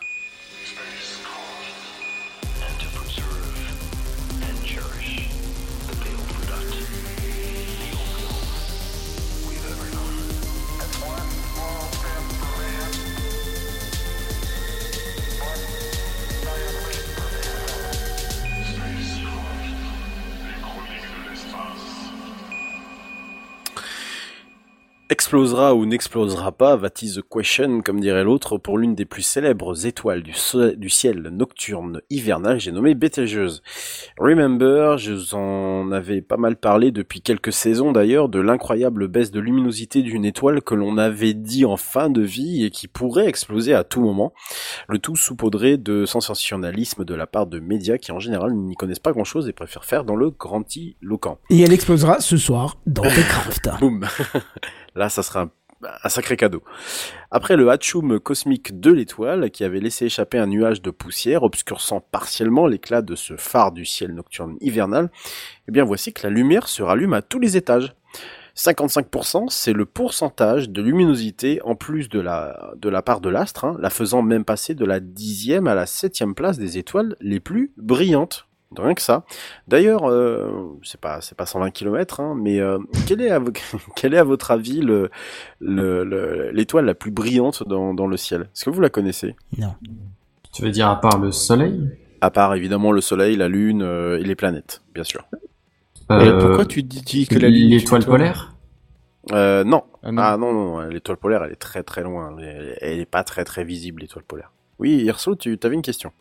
Non, il a fait une te remarque disais, intelligente, tu- ouais. Ben, J'ai dit, tu parles de lune, vous parlez d'étoile polaire. L'étoile polaire, c'est bien Vénus, donc c'est pas une étoile. Mais non, l'étoile. Ah non, l'étoile polaire, ça n'a jamais été Vénus, non. Alors, je resitue. Ça, c'est l'étoile du berger, Vénus. Ah, les- merci, Et- merci, Et puis pardon. en plus, c'est pas une étoile, c'est une planète. Ben oui. L'étoile polaire, c'est le nord, euh, le nord euh, cosmique. Euh, le nord, pardon, céleste. C'est le nord pour nous sur Terre. C'est celui qui va indiquer le nord euh, quand tu veux pointer ton instrument. Bon, je vous donne le, le nom de, de, de, de l'étoile, c'est Sirius, voilà, dans la constellation du Grand Chien, qui est surtout visible le soir euh, en hiver, parce qu'elle est pas très très loin de nous. Elle fait, euh, elle est à 8,6 années-lumière de nous. Et donc Betelgeuse est, est donc est, est repassée en septième en septième position, ce qui ce qui voilà, c'est quand même pas commun. Euh, alors, va-t-on euh, va-t-on une fois de plus nous venir nous embêter avec une probable explosion? Bah, je sais pas. Ça dépend de la quantité de bêtises que l'humanité peut sortir en un seul jour. C'est c'est à Ah oui, de voir. donc c'est mal barré quand même. Ouais, exactement. En tous les cas, il est une chose à constater, c'est que l'étoile, en fait, elle possède un, un cycle de variation de lumière qu'on a calculé d'environ 400 jours. C'est quand même une étoile qu'on observe quand même depuis 200 ans. Donc, on est capable aujourd'hui d'en dessiner les, euh, les cycles sans, sans trop de problèmes. Ah ouais, mais 400 jours, c'est pas ultra rapide? Je sais pas, dans le soleil, j'avais souvenir que c'était une 11 dizaine d'années, un C'est truc comme 11 ans ça. pour le soleil. Ouais, alors c'est pas tout à fait la même chose. Moi, je parle de d'éclat de lumière et non pas d'intensité de l'activité. Pas tout à fait la même chose. Le, moi. so- le soleil, l'acti- le, le- les 11 ans dont, que, que vous avez cités, et à juste titre, c'est l'activité solaire, c'est-à-dire l'éjectat de matière, les taches euh, noires que vous pouvez voir, les taches solaires que vous pouvez voir sur le soleil, donc qui sont, Ouais. des- qui sont, qui sont, et c'est de là que sont issus les, les éjectats de, de matière qui nous produisent ensuite le, vent solaire, etc., etc. D'ailleurs, on s'en est mangé une là début mai, euh, quelque chose de violent. Il y a eu quelques satellites à être euh, perturbés. Bref, grandement perturbé du coup par les événements de, de fin 2019. Hein, Rappelez-vous, celle-ci serait passée à plus de la moitié de cette durée, soit seulement 140 jours pour être plus précis, selon des observations des chercheurs du Harvard Simon- Simon Smithsonian Center for Astrophysics, qui ont publié un papier à ce sujet la semaine dernière et que j'ai eu la joie et le bonheur de lire. C'est super 30 pages en anglais, euh, complètement imbitable. Alors, vous allez me dire, et vous auriez raison, que faire une chronique au moindre épanchement de cette étoile, ça commence à bien faire. Qu'il y aurait même de la curiosité morbide à ce sujet, que ça ne m'étonnerait pas, même si une explosion de supergéante, ça ne se produit pas tous les jours, excusez, excusez du peu. Ce- surtout que celle-ci, en fait, elle a peut-être déjà explosé. Et là, Oui, avec le décalage, ouais, forcément. Oui, c'est drôle parce que chacun va faire des têtes bizarres. mais mais qu'est-ce qu'il raconte encore Décalage horaire, oui. Oui, décalage Bah oui, horaire. décalage horaire. Oh et oh et. Et oui, l'étoile, elle est distante de, de près de 500 années-lumière. hein. Les informations contenues dans cette même lumière mettront du coup bah, 500 ans à parcourir. Hein, euh, avant d'atteindre notre rétine. Donc, même si l'étoile explose aujourd'hui, nous ne le saurions que dans 500 ans. Ok. À l'inverse, si on voit l'étoile réellement exploser dans le ciel, c'est qu'elle a déjà explosé, donc on remonte au Moyen Âge. Vous voyez un peu le truc? Mhm. Donc c'est pour pour un peu, elle a déjà explosé, hein, et on le sait toujours pas. Bon, de toute façon, toujours est-il que cette étoile, elle est très très très intéressante pour les astrophysiciens en règle générale, euh, de, à, tel, à, tel point en fait qu'on a mobilisé du temps du James Webb Space Telescope, le JWST. Ça fait longtemps que j'avais pas reparlé de ma marotte. Hein. Certains c'est Microsoft, moi c'est le JWST et Betelgeuse, chacun son truc. Et, et, du coup, euh, il y a des y a des études qui sont prévues avec ce télescope-là, et là on risque d'en apprendre beaucoup plus. Il y a Hubble aussi qui est toujours plus ou moins sur le sur le coup, et je crois qu'il y a une station au sol aussi qui euh, le l'Extra Very Large Telescope, euh, qui est donc euh, celui qui est situé au Chili euh, et géré par euh, euh, par l'ESO, qui est donc le pendant le pendant comment dire le pendant hémisphère sud de l'ESA et donc qui qui ont prévu cette année de faire encore plus d'études sur BTGeuse pour essayer de comprendre ce qui se passe vraiment parce que ce qu'il faut quand même expliquer, c'est qu'en 2019, lorsqu'il y a eu cet éjectat de matière, je l'avais peut-être déjà expliqué à l'époque, mais je le reprécise aujourd'hui, euh, c'est que a priori, le fait qu'il y a eu euh, ce- cette espèce d'atchoum cosmique, hein, parce que c'est juste ça, c'est quand même des couches profondes de, cette étoile-là, voire même en fait du cœur, qui est remonté vers la surface. Donc ça veut dire que là, tout l'hydrogène est en train de brûler. On pense et on suspecte que là, on est quand même au début de la fin. Donc là, on, commence à voir les, prémices d'une étoile qui euh, va commencer à brûler autre chose que l'hydrogène parce que bah il y a plus rien, il y a plus d'hydrogène, hein, donc c'est terminé. Il y aura toujours des réactions nucléaires, c'est pas le problème, mais il y a pas, en fait, il y a plus d'hydrogène. Donc à ce moment-là, il va y avoir d'autres réactions et d'autres fusions, et on pense que c'est, c'est- ce, cet éjectat de matière, cet éjectat de poussière, aurait été causé par une couche très profonde qui serait remontée à la surface. Et là, l'éclat euh, maximal qu'on est en train d'observer en ce moment même, enfin plutôt en avril d'ailleurs, c'est une news qui date un peu, mais plutôt en avril, euh, viendrait euh, de, de, de la surface qui s'agiterait justement à cause du contact de ce qu'il y a en dessous. Ça s'agite beaucoup du côté de BTG, c'est pour ça que c'est super intéressant comme étoile, mais à mon avis, on a quand même peu de chances, euh, on a peu de chances que cette étoile soit vraiment explosée aujourd'hui. Les scientifiques établissent en général la moyenne entre 10 000 et 100 000 ans. Donc on a quand même un peu le temps. Et puis euh, je vais juste terminer sur une réplique euh, d'une série culte que chaque que, que quelques-uns ici vont certainement reconnaître. Vous vous rendez compte que là, le temps que la lumière met à atteindre notre œil, on voit que des choses passer. Parce que si ça se trouve, je regarde l'image de ce feu alors qu'il est déjà éteint.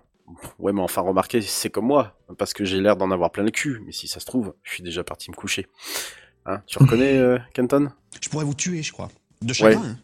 C'est marrant parce que c'est issu de la même série. Vous parliez avec des gens. Ben oui, c'est pour ça que j'ai mis. Mais si j'avais vu plus tôt, je t'aurais sorti l'extrait si tu m'avais retrouvé Bah, l'épisode. euh, bah oui, oui, oui, j'ai, Parce que- bah oui, oui, j'ai retrouvé l'épisode et tout, et j'aurais pu te sortir le son et tout le bordel. Et Parce qu'en plus, c'est- un des moments où on comprend que Perceval est très intelligent. Exactement. Euh, Et qu'il Ouais, lui-même ne le comprend pas et qu'il est Ouais. très intelligent sur des Et- sujets extrêmement complexes. Oui, parce que celle-là, faut la sortir quand même. Oui, est- surtout en étant Perceval. ouais. Oui. Oui, voilà, c'est ça.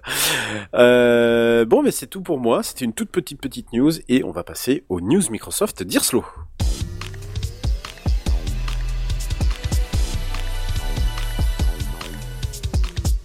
Yerslow.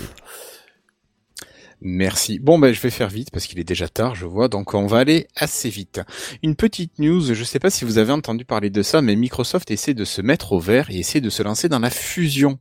Alors, euh, un petit peu comme dans les étoiles. Oui, oui, Redscape. Microsoft veut se lancer dans la fusion, mais pas directement, je te rassure. Alors, Microsoft a raté le train du smartphone de la console de salon et ne veut pas rater celui de l'énergie propre et notamment le train de l'énergie nucléaire par fusion et non celle produite par fission comme on utilise actuellement. En effet, donc la firme de Redmond vient de signer un contrat avec Elion Energy pour être un de ses premiers clients à profiter de cette électricité propre. Alors l'annonce du lancement effectif de la première centrale à fusion est donnée pour 2028. Euh, de nombreux scientifiques disent que c'est impossible de tenir ce délai, alors que pour l'instant, voilà, euh, je vous l'ai soufflé, personne n'a encore réussi à produire d'énergie, enfin d'énergie électrique par fission, euh, par, Par fusion. fusion. nucléaire, pardon. Oui, oui, non, mais les, les deux mots sont trop proches. Il aurait fallu trouver deux termes distincts. Bref, euh, donc euh, Elion Energy est à l'origine de six prototypes de réacteurs, de réacteurs à fusion nucléaire et prévoit de mettre son septième en route l'année prochaine. Alors, Microsoft a dû faire un joli chèque aussi pour aider euh, Elion Energy, mais voilà. Donc euh, bon, euh, je pense que Microsoft essaie de, de jouer la carte du Oui. et Voilà. J'ai un peu de mal. quand ils ont quand même euh, déjà quelques initiatives intéressantes. On avait parlé du disque, enfin de- du disque, de du serveur de stockage autocontenu dans un conteneur sous-marin Sous la flotte, Oui, oui. Ouais, Ouais, tout à fait. Mais il y deux, sorti, trois ils ont arrêté. intéressantes quand même. Oui, quelqu'un qui a dit qu'ils l'ont sorti. C'est moi qui l'ai dit. Oui, oui, ils ont sorti le conteneur. C'était il y a quelques à années. on avait parlé dans Lifestyle ouais, à l'époque. ouais, ouais. Ils ont pas reproduit le le, le test. Bref. C'est bah, c'est Bon, le temps ce- que le matériel sèche à l'intérieur. c'est ça, c'est ça. Non, je crois que le matériel avait plutôt bien supporté Oui, le oui, oui, tout à fait. Oui, oui, il n'y avait pas eu d'infiltration ni quoi que ce soit. Ouais, ouais, ouais. Allez, je vous propose, euh, patron, de mettre une petite virgule, s'il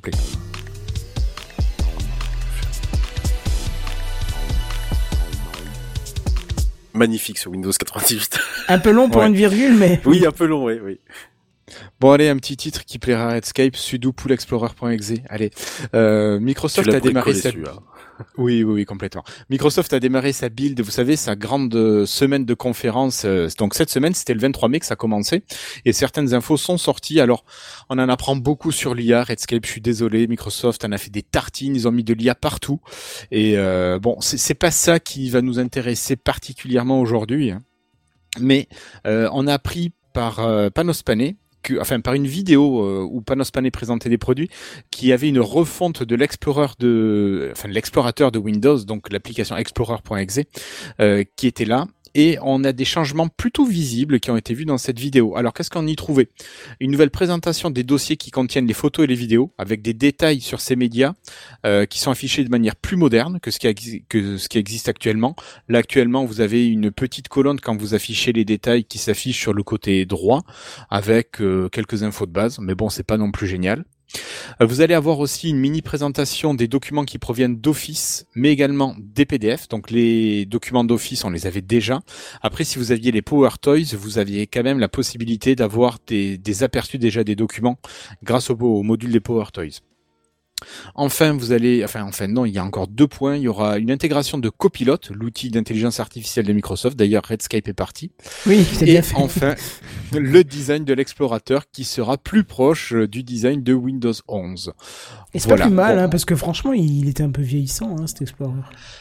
Il est hyper vieux, il est hyper vieux, il a été partiellement remis à jour il y a quelques années, je crois pour Windows 10, je crois qu'ils avaient, ils avaient remis des choses à jour, mais euh, il se traîne cette vieille ergonomie depuis euh, pff, Ouais, mais peut-être alors- Windows 95. Tu vois, hor- hormis le fait qu'il n'ait pas inclus les onglets euh, depuis euh, très longtemps, ça reste quand même pour moi euh, le meilleur Explorer qu'on ait jamais vu de tous les temps. C'est celui que tu finis par que- maîtriser, utiliser, qui. euh, Quel pour- explorateur? Celui de Windows? Oui, oui. Oh, bah non. bah, Bah, chacun a le droit d'avoir son avis. euh, moi, je trouve que c'était celui qui était vraiment le plus pratique hors onglet. C'est le seul truc qui lui manquait Ah. réellement, mais bah oui, bah, il faut écouter la phrase depuis le Ils début. sont arrivés maintenant. Oui, Voilà. oui, oui. T'étais parti, Redscape. Euh, moi, il y en a un que j'aime beaucoup, c'est l'explorateur Files. Alors moi, je l'ai eu quand il était gratuit sur le Windows Store. Ah, je l'ai aussi. Et ouais. Et alors maintenant, je crois qu'il est autour de 6 euros, mais bon, c'est pas non plus exceptionnel. hein. Oui, et oui. qui marche vraiment bien. Par contre, alors, Trop vu que c'est pas une application système, tu le trouves lourd, toi? Mais sur un PC qui est pas très performant, ouais, c'est c'est un- c'est c'est pas utilisable. Enfin, dans le quotidien, c'est pas utilisable. Moi, je sais que au boulot, on a des ordis qui sont pas des bêtes de, de compétition et Files marche très bien. Il y a juste au lancement où il faut un petit peu de temps, le temps de scanner les Mhm. disques, euh, les disques réseau, ce genre de trucs, les espaces cloud que tu gères, mais ça marche vachement bien quand même. Donc, si vous voulez essayer, euh, c'est l'application qui s'appelle Files. Vous la trouverez sur le Microsoft Store. Voilà. Je sais pas si vous voulez rajouter quelque chose là-dessus. Bah, il est- Euh, il est Piston, excellent. peut-être. Il est euh, excellent, Files. Bah, de- de- je, sais pas si je le testais aujourd'hui, sachant que Windows 11 euh, un explorateur, alors qui est encore très loin de ce que devrait être un explorateur, euh, en tout cas de, de ceux que j'ai en tête, mais qui fait le taf. Enfin, je pense que c'est surtout, je dis ça surtout pour la gestion des onglets, parce que pour être franc, euh, euh, avant ça, euh, j'avais pas franchement grand chose à lui reprocher. Il faisait, bah, il faisait le boulot quoi. À part qu'il y a certaines features qui sont sous Linux depuis 20 ans et qui ont été, qui sont reprises au fur et à mesure quoi. Mais c'est surtout ça que j'avais à lui reprocher quoi, la gestion des onglets. J'ai jamais compris pourquoi ce truc-là, il a mis autant de temps avant de, avant d'être intégré quoi. Et il doit y avoir une raison, hein. Bah, euh, je pense que c'est une histoire de développement. Non, non, mais je pense que c'est une histoire de coût de développement par rapport à l'utilisation que tu auras derrière. J'aimerais bien savoir combien ouais. il y a de pourcentage de personnes qui utilisent les onglets. Je suis sûr qu'on est proche du zéro. Moi, ça m'embête plus Ouais, qu'autre chose, hein, les onglets, honnêtement. Zéro peut-être pas, mais sur Mac, j'utilise régulièrement dans l'Explorer. Par contre, j'avoue que le- l'explorateur de Windows, moi, je l'aime plutôt bien. J'ai pas grand-chose à lui reprocher outre l'absence des onglets. Et d'une fonctionnalité que je peux être amené à utiliser, c'est le renommage en masse euh, qui est géré sur Mac, qui n'est pas géré, euh, sur, en tout cas, j'ai pas trouvé sur euh, Power l'explorateur. Non. Power Alors, Toys. Power Toys, voilà. Ok, bon, sur la machine pro, Si je peux pas, mais ouais. Et, et euh, par contre, là, la présentation des photos là qu'on voit sur euh, l'image du live, je trouve ça plutôt sympa. Oui, oui, c'est assez Oui, oui. Très joli. Mais je trouve que c'est très cosmétique pour l'instant au niveau fonctionnalité, c'est pas. Après voilà, si t'aimes quelque chose de cosmétique, je trouve que l'appli Files euh, est vraiment beaucoup plus classe, euh, tout en flat design. euh, moi, je la trouve vraiment bien au niveau au niveau esthétique. Très bien. Voilà, mais tu peux la télécharger. Je crois qu'il y a une période d'essai euh, gratuite. Bon, allez. Bref, on va passer à quelque chose d'un petit peu plus euh, plaisant pour Redscape. hein. Vous avez parlé de certains plugins qui arrivaient sur ChatGPT, il me semble, la semaine dernière, n'est-ce pas? Oui. Eh bien, vous savez que Microsoft a annoncé à Build que ces mêmes plugins allaient être compatibles avec Bing GPT. Voilà, donc on aura euh, trois types de plugins qui vont exister dans euh, Bing GPT, ceux qui existaient déjà pour ChatGPT, des extensions de Teams et des connecteurs à Power Platform. Donc notamment, euh, ça reprend aussi euh, Microsoft Flow, l'équivalent de IFTTT. Voilà, ça c'était une D'accord. petite news. Bah moi je, rajoute un micro truc puisque Oui. tu parles d'IA comme ça, euh, comme il n'y aura pas de news en bref vu l'heure, euh, moi je rajoute que l'application ChatGPT est sortie sur iOS et voilà c'est très bien c'est tout. Oui. Tu l'as essayé Ok, oui. D'accord, parce que j'ai vu la news, mais bah du coup je l'ai pas essayé. Bah si Mais- t'es utilisateur de ChatGPT plutôt que de passer par l'interface web, vaut mieux mettre l'appli parce qu'elle est intégrée, rapide, facile. Enfin voilà, c'est tout. Ça marche. Du coup Ok. à toi Gerslo. Eh ben écoute, à toi, une pour une petite virgule.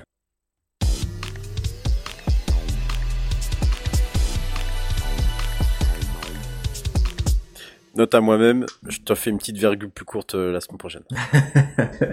Alors pour terminer, dernière petite information, on va être entre jeux vidéo et Brexit. Vous avez certainement entendu parler de l'acceptation du rachat de Microsoft d'Activision Blizzard King par l'Union européenne. Ah Et non, je pensais la que c'était Chine- encore bloqué ça. Non, Ouais, l'Europe pareil, ouais. a dit oui. L'Europe Ah, a dit c'est oui. l'Angleterre qui avait dit non, l'Europe avait dit oui. je crois. Ah, on y arrive, on y arrive justement. Et alors même la Chine semble vouloir dire oui euh, pour cette euh, proposition de rachat, et seule l'Angleterre actuellement refuse cet accord. Alors c'est comment il s'appelle? C'est le CMA britannique qui a dit non, soi-disant pour des questions de, je ne sais plus. Enfin c'est des questions qui semblent un petit peu. Les, les, les va questions, c'était.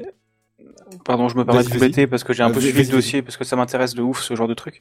Euh, en gros, l'histoire, c'est que du coup, euh, Microsoft, pour montrer patte blanche, a le gros problème de l'histoire d'Antitrust, c'était que ça allait mettre beaucoup de cartes dans la main de Microsoft avec euh, leur système du Game Pass hein, et surtout Oui, dans le Game sûr. Pass dans le cloud. Donc, ils avaient noué des partenariats avec euh, cinq ou six euh, providers de services dans le cloud, euh, dont Nvidia GeForce plus plein d'autres, dont j'ai oublié le nom.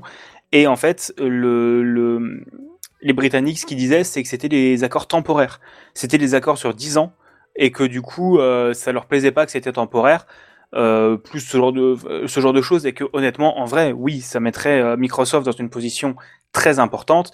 Mais d'un autre côté, euh, je pense que Microsoft a tout intérêt à ne pas. enfin, l'argument que beaucoup donnent, c'est Call of Duty. Parce que pour, euh, pour rappeler l'histoire, Call of Duty appartient à Activision, qui fait partie du groupe Activision Blizzard King, qui est racheté par Microsoft, qui est en, phase de rachat par Microsoft. Donc ça donnerait peut-être l'une des plus grandes licences en termes de joueurs, euh, pas forcément en termes de qualité, mais en termes de joueurs, euh, une des plus grandes licences dans du jeu vidéo aux mains de Microsoft. Euh, et du coup, il y a des gens qui disent oui, mais ça sortira en exclusivité sur PlayStation, enfin sur non, l'inverse sur Xbox. Euh, sauf qu'en fait, euh, Microsoft, c'est en ce moment, c'est pas les consoles qui leur rapportent le plus d'argent, c'est au contraire les, les jeux et les services. Donc en fait, vu qu'ils prennent des pourcentages sur les jeux et que le Game Pass rapporte un pognon monumental, parce que honnêtement c'est un excellent produit, euh, sortir le jeu dans le Game Pass, mais aussi sur les autres consoles, ça pourrait être un, un excellent choix pour eux. Et, je, et ils, avaient, ils avaient même fait le choix de porter le jeu sur mobile et euh, Switch. Ils ont annoncé que les jeux arriveraient sur Switch et sur mobile. Euh, qui ne sont pas euh, faits pour. Enfin, Call of Duty n'est pas actuellement sur ces consoles pour l'instant. Je ne sais pas comment ils vont le faire tourner sur Switch et mobile. Je sais pas non plus. C'est leur problème. ça. Mais oui, c'est ça, c'est leur problème. Après, Breath of the Wild, il tourne, hein, donc euh, voilà. Mais euh, non, non, en gros, c'est ça. Et, euh, et du coup, je te laisse continuer ta news, pardon. Et oui, parce que ce qui était intéressant, moi, ce que je, là où je voulais arriver, c'est que Satya Nadella a laissé entendre que Microsoft pourrait quitter le Royaume-Uni euh, Ah oui. si l'accord n'est pas accepté. Alors, c'est dit à demi-mot, C'est c'est violent, pas dit hein. clairement. Euh, ouais, mais bon, vous imaginez quand même Microsoft quitter complètement le Royaume-Uni Ça serait pas que les Xbox, ça, ça serait vraiment tout Microsoft. Et euh, Bah, c'est un bon, gros coup de pression, quoi. C'est un, petit coup de pression. Bon, Microsoft a quand même euh, suivi toutes les, procédures judiciaires. Donc là, ils ont fait appel de la décision du CMA britannique. hein. Donc on attend de voir ce que ça va donner. Peut-être que quelqu'un va repasser derrière le CMA pour leur demander de mettre un petit peu d'eau dans leur vin. Je sais pas ce que t'en penses, toi, euh, Big Gaston, mais Euh, bah, ce, qui est, drôle, c'est qu'il n'y a pas que Microsoft. Il y a aussi les l'entité anti anti-concurrence en Europe qui a validé le rachat, qui a attaqué les, la Grande-Bretagne. oui, oui. Enfin, en tout cas, ils se sont critiqués les uns les autres. Et le CMA a critiqué la décision de l'Europe qui avait accepté le- la proposition de rachat. Bref, Bah- on n'est pas sorti de, de la berge. Oh non, on n'est pas sorti de la berge clairement, mais après euh, c'est un pro, un projet qui est en cours depuis bien deux ans quasiment maintenant. Oui. Et en même temps, c'est vrai, Activision Blizzard King, c'est, euh, enfin pour les néophytes euh, qui ne suivent pas trop le milieu du jeu vidéo, c'est j'ai dit c'est Call of Duty, mais c'est aussi euh, Blizzard. Faut pas oublier que c'est World of Warcraft, c'est Overwatch, c'est Diablo, Hearthstone. Starcraft, Hearthstone, euh, qu'ils ont aussi des licences comme Crash Bandicoot et Spyro. Euh, plein de choses comme ça. Euh, Activision, ils ont qu'est-ce qu'ils ont? Ils ont aussi, euh, bref, ils ont, il y a beaucoup beaucoup de licences et que il est vrai que euh, ça placerait Microsoft dans une dans une position un peu plus haute.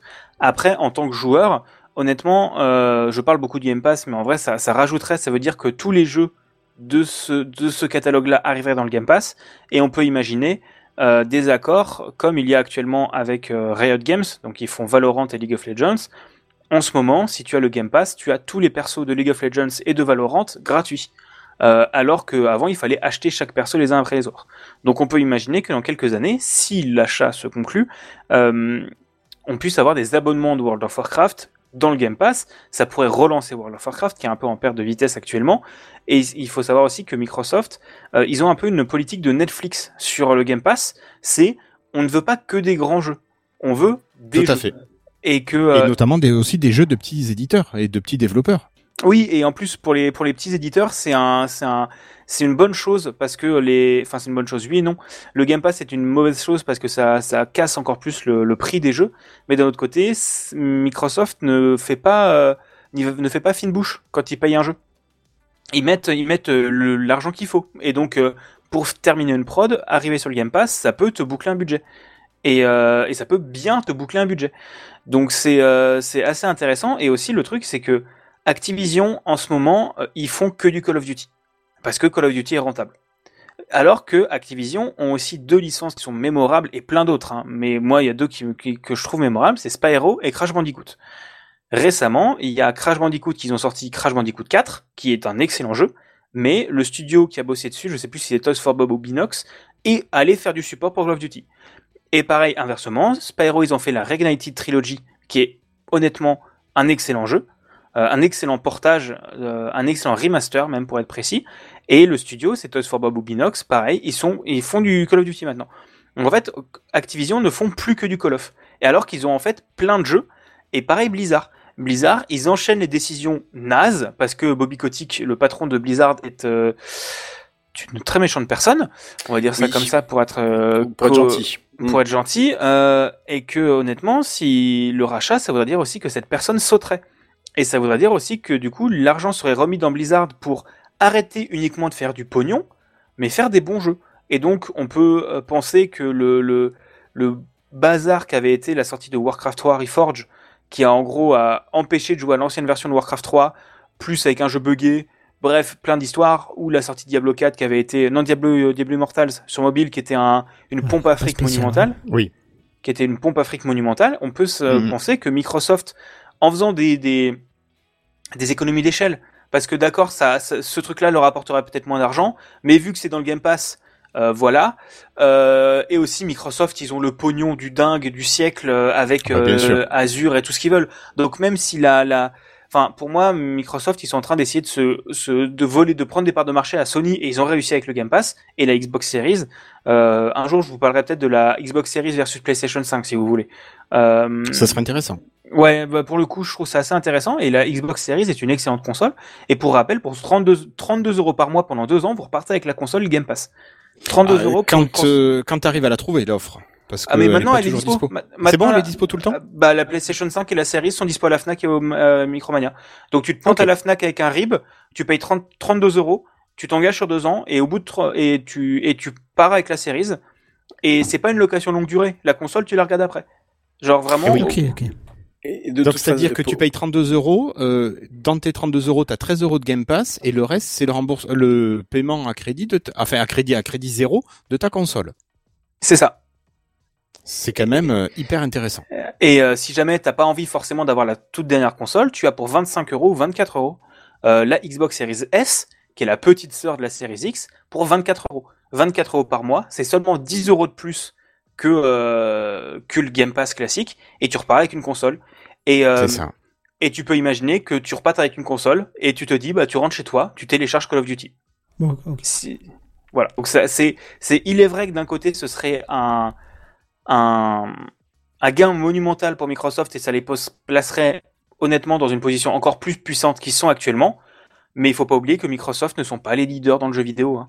Euh, que globalement, Sony. Écoute, tu nous feras un retour peut-être plus complet euh, dessus si tu veux. euh, pe- Peut-être pas mélanger dans celle-là, quoi, mais. euh, Après, Ouais. il faut bien se dire un truc par rapport à Activision Blizzard, c'est que euh, c'est un, groupe qui est malade depuis euh, que globalement Vivendi les a lâchés.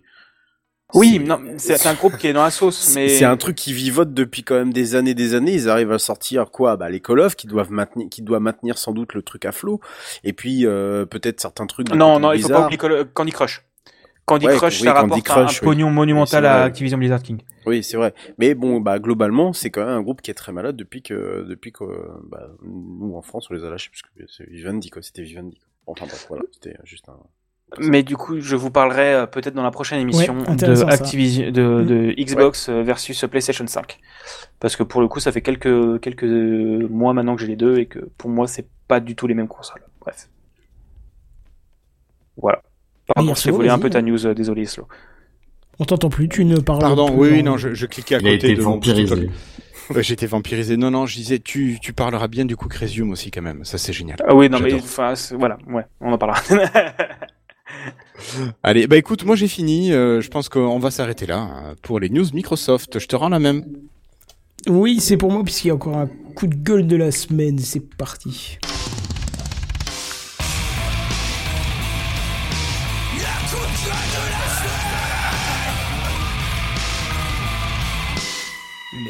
Gueule de la semaine. Je Oui. kiffe ce truc. Il est pas content. Ça fait des mois qu'on en parle et on reparle, mais là apparemment Netflix passe de menace à action puisque ça y est le partage des comptes Netflix en dehors du foyer, c'est plus gratuit. Alors juste pour rappel, un des premiers actes de communication de Netflix à l'époque, euh, oui, il y en a un qui respire comme un fou dans son micro. Ah bah c'est notre ami Erso qui doit cliquer. Pardon, bah, C'est j'ai pas, pas fait grave. exprès. Je pensais pas avoir appuyé sur le truc. Je me suis dit, ça le gave Netflix là, ça y est. Non, je disais Oui, pour rappel, euh, l'axe de communication, c'était euh, justement à propos des comptes avec plusieurs écrans, c'était le partage au sein de sa famille, mettait bien en avant le, le fait de partager un compte auprès de sa famille, mais ne mentionnait pas du tout le fait du foyer. Au contraire, il mettait bien en avant le fait de partager dans toute la famille. Et c'était même pas que la famille, ils avaient plein de blagues de le vrai amour, c'est de partager un mot de passe Netflix. Ouais, j'ai Oui, vu voilà. le tweet euh, Voilà. ressortir, ouais. J'essaie de retrouver, mais je ne retrouvais plus, donc je voulais pas m'avancer dans quelque chose que je pouvais pas vérifier. Mais il faut croire que les nuages euh, remplissent tout doucement le ciel de Netflix parce que, après la menace, l'action. Là, vous serez averti par mail qui vous dit, je cite, votre compte Netflix est pour vous et les personnes qui vivent avec vous, euh, c'est-à-dire votre foyer. Ce mail vous dit aussi que si vous voulez partager Netflix avec quelqu'un qui n'est pas de votre foyer, il faudra qu'il transfère son profil sur un nouveau compte qu'il payera lui-même, si si, c'est carrément dit comme ça, ou que vous payez 5,99€ euros, euh, euh, 5,99€ supplémentaires chaque mois pour lui. Voilà, carrément. Ils sont détendus du slip en tout cas. Et pour déterminer si vous partagez ou pas votre compte Netflix, ils vont se baser, parce que c'est eux qui l'annoncent, sur votre adresse IP, l'idée de votre appareil et l'activité de votre compte. Alors, personnellement, je trouve ça pas correct du tout. Si la communication de base avait toujours été dans ce sens, j'aurais dit ok, y a pas de souci, euh, c'est nous qui avons abusé et puis là on, on sert un peu le- le- les règles, donc euh, voilà, pourquoi pas. Mais là, on change d'avis d'un coup et on impose ça à l'utilisateur. Donc pour moi, ça sera non. Je finis ma série en cours et j'arrêterai mon abonnement. Enfin, en tout cas, tant que j'ai pas de mail ou tant que j'ai pas de restriction, ça ira. Mais dès que la première restriction viendra, je fermerai mon compte aussi. La personne qui pouvait bénéficier de mon compte secondaire, euh, de mon second écran, n'a pas l'intention de prendre un compte perso non plus. Donc au final, au lieu de gagner 6 euros plus par mois, ils vont en perdre euh, 15. Donc tant pis pour eux. On retourne pas sa veste sans conséquence. Et d'ailleurs en Espagne, par exemple, lors de Ouais, la- j'allais dire, moi, c'est c'est c'est c'est ce que tu dis, ça, ça ça illustre bien ce que tu dis. Hein. C'est qu'ils ont testé le truc en Espagne. Ouais. Ouais, ouais, et lors de la mise en place de cette restriction, plus d'un million d'abonnés ont quitté Netflix. Ouais, j'ai vu ces chiffres. Ouais, et Netflix est bien conscient, hein, Un de, million. de- ouais, c'est énorme, et de prendre Ouais, ce c'est risque. énorme. Mm. Mais ils sont bien conscients de prendre ce risque et pensent pouvoir regagner des abonnés suite à cette décision. Alors, perdre un million, t'en regagnes pas un million. Et pour Ouais, et, et dans les millions qui restent, est-ce qu'il y en a beaucoup qui ont payé les 6 balles de plus, euh, tu vois? C'est, c'est, euh, je sais pas comment il reste, mais en tout cas, un million ont quitté Netflix. Mais il faut aussi voir quelque chose pour conclure.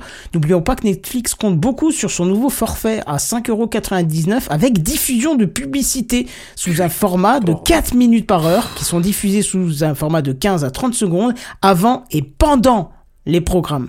Je trouve ça d'une tristesse absolue. Donc pour moi, c'en est trop. Je termine ce que j'ai en cours et j'arrêterai mon abonnement. Tant pis, vous faites les cons. Bah, je vous dis à plus. Bye bye. Moi, je me pose une, une petite question par rapport à ça. Euh, c'est comment ça se passe pour ceux qui passent par Canal Parce que moi, Ah, ça, je, ne paye, aucune idée. je ne paye pas Netflix directement. Moi, j'ai un abonnement. Canal qui inclut tout ça. Et euh, bon, on partage. avec Mais la j'imagine que ça change pas tes règles, parce que t'as un abonnement Canal+, donc c'est les règles Canal+, qui s'appliquent. Oui, c'est Oui, toi, tu ça. partages ton abonnement Canal quoi. Bah non, en fait, euh, tu partages pas ton abonnement Canal+. C'est en gros la facturation de Netflix passe par Canal+. Donc en fait, t'as quand même un compte Netflix à côté. Mais euh, mais et Ah. comment ils vont Ah. me facturer? Parce Bah, qu'ils ont pas ma pas. carte bleue. J'en sais rien. Ma, ca- ma carte bleue n'est pas sur Netflix. Donc voilà, c'est aussi ce truc-là et je me dis ah, ça va être rigolo et si j'arrive à dodge entre les mailles du filet grâce à grâce à Bolloré, ce sera quand même fantastique. mais t'en fais pas. Déjà, payer pour Bolloré, bah déjà, je te félicite. Et puis, euh, t'es plus mon ami. Et euh, et puis en plus derrière, euh, ils, ils sauront, t'inquiète pas, Canal, ils sauront trouver un moyen pour faire descendre le truc, même pour euh, parce qu'ils y ont pensé à ça. Tu- t'en doutes bien qu'ils y ont pensé. On verra en Donc, tout euh, cas. euh, on va pas, on va pas s'étendre encore là-dessus à moins Tu m'as pas dit que t'étais de gauche, toi, euh, Bigocho Il y a, pas de, il y a pas de, de Ouais. politique dans cette émission, donc il y a rien du tout dans Techcraft. N'empêche, c'est un bon truc. Il faudrait qu'on nous euh, lance un sujet sur comment développer un, un VPN domestique. Ah oui, on pourrait, on pourrait effectivement. Oh, belle Ouais, idée, idée. DNS. Ouais, Du coup, ouais. Partenariat avec Sud. Être sponsorisé. Et attends, sponsoring. Allez, encore un petit truc inutile de la semaine et on vous dira à plus bye bye. Mais c'est Redtree qui prend encore le relais. Le truc inutile de la semaine. Le truc inutile de la semaine. Le truc inutile Et Je, je vois que j'ai pas l'image. Euh, tu as dû me la donner tard, peut-être, ou c'est moi qui ai Non, fait de la non, non, merde le- Ah non, bah, c'est moi qui ai oublié. Bah écoute, je te corrige grave. ça pendant le- la news. Mais et en plus le pire c'est que heureusement que j'avais dit dans le chat bah on va le faire, on va le sauter parce que là on va on va être hors euh, hors délai mais bon c'est pas Ah, grave. j'ai j'en ai j'ai pour- pas dû voir le, le Ouais, chat. pour, plus euh, ou moins deux minutes. En- Ouais, entre le Redscape Music n'est plus muet, Redscape Music est maintenant muet fois 1000, euh, je t'avoue que ça a dû. J'avoue, j'en abuse un peu. Euh, oui, c'est un, c'est un truc que j'ai. je- alors, Je, vais- je vais vous parler. De, je vous parler d'IA. Ouais, je, je non mais je déconne Est-ce pas. que tu te fous On est d'accord que c'est pas toi qui râlais parce qu'on parlait trop d'IA. non, absolument Ce pas. serait quand même vachement marrant comme idée. Non mais le pire, non mais le le le, le pire c'est que euh, c'est entre ça et Disney là aujourd'hui, je pense que j'ai fait euh, mon game changer pour euh, pour pour le reste de l'année. Je retournerai euh, parmi mes moutons euh, la semaine prochaine ou les autres semaines. Non, je vais vous parler en fait de, de- j'ai trouvé ça plutôt intéressant. Euh, on peut appeler ça euh, un- comme un étant un jeu social de, de Turing. hein. tout le monde ici connaît euh, ce Turing. Je vais pas me lancer dans une explication à 23h18, mais euh, en gros, c'est est-ce que vous saurez déceler une IA parmi les humains? Euh, c'est une véritable en fait expérience. Hein, c'est un projet de recherche scientifique qui est mené par un par une société qui s'appelle euh, AL21 Labs. Et le but en fait, c'est de mettre en relation des joueurs, n'importe qui en fait, et de savoir si l'autre est humain ou non. Voilà, tout simplement. C'est très c'est au départ, on se dit c'est très con, euh, mais au final, on se rend compte qu'on pourrait se faire assez largement mener euh, par le bout du nez. Euh, ça utilise différents modèles de, de langage, le fameux GPT-4. euh, Il y a y a Jurassic 2 aussi qui est moins utilisé. Il y en a deux autres que je connais pas, Claude et Coher par exemple, voilà. Et euh, en gros, euh, donc c'est entièrement gratuit, donc vous pouvez vous pouvez vous pouvez y jouer. C'est plutôt facile. Je vais pas dire de, je vais pas vous faire de mensonges. C'est quand même plutôt facile de déceler un vrai humain d'une IA. Il y a une chose déjà qui trompe pas, c'est que la moitié des humains, en fait, on ne met pas de déjà de majuscules à l'entrée de nos phrases. Parce que l'IA aurait tendance. Parce que l'IA, Je mets toujours aussi. Bah, mais, mais ouais, moi aussi, mais moi aussi, mais Bah, pas euh, il y, toujours, en- il y en a un, il y en a un qui a pas dû comprendre le truc. Je, je tombe sur lui, il fait ah hi, bah, pour dire euh, salut quoi, bah, H I, mais sans euh, H, bah oui, mais enfin t'es grillé quoi. Je sais que t'es pas du tout. quoi. Il y en a un autre, euh, je lance un sujet de conversation et euh, je lui parle d'un, il me dit euh, je suis cette personne là. Ok, et là je continue à parler, je continue à parler, hein, hein, machin, ok. j'ai- Et après il te pose la question est-ce que c'est un humain ou est-ce que c'est une IA et donc à partir des réponses, tu essayes d'en déduire euh, si euh, bon globalement on va dire que dans ce que l'on est là, euh, dans notre équipe là, on peut déceler quand même assez facilement parce que bon les IA ils vont faire une, voilà des réponses quand même assez parfaites ou alors qui sont un tout petit peu hors contexte mais qui sont quand même globalement assez euh, balisées. Euh, après vous pouvez aussi la t- tromper l'IA en, essayant de poser des questions qui, vont un peu à côté de la plaque quoi histoire de voir si euh, il suit également mais en général euh, bon les IA sont quand même encore assez balisées comme euh, le dit si bien Bigaston dans je sais plus quelle, quelle émission euh, c'est une suite de if hein, voilà hein, c'est tout hein, je veux dire c'est pas c'est pas plus c'est con une IA en vrai. Euh, enfin c'est con parce que c'est nous qui l'avons codé. Et puis euh, et puis bah aussi pour le coup bah les IA si vous les guidez pas euh, elles ont tendance aussi à manquer un peu de, compréhension et de ben, forcément de jugement quoi. Ce sont des IA donc il y a quand même possibilité de gagner assez largement euh, sur le jeu. Et bon je sais pas ce que va faire cette société par rapport aux données qu'elles vont euh, qu'elles vont relever mais je précise c'est un jeu il n'y a pas besoin de s'inscrire pas besoin de lâcher un mail rien du tout.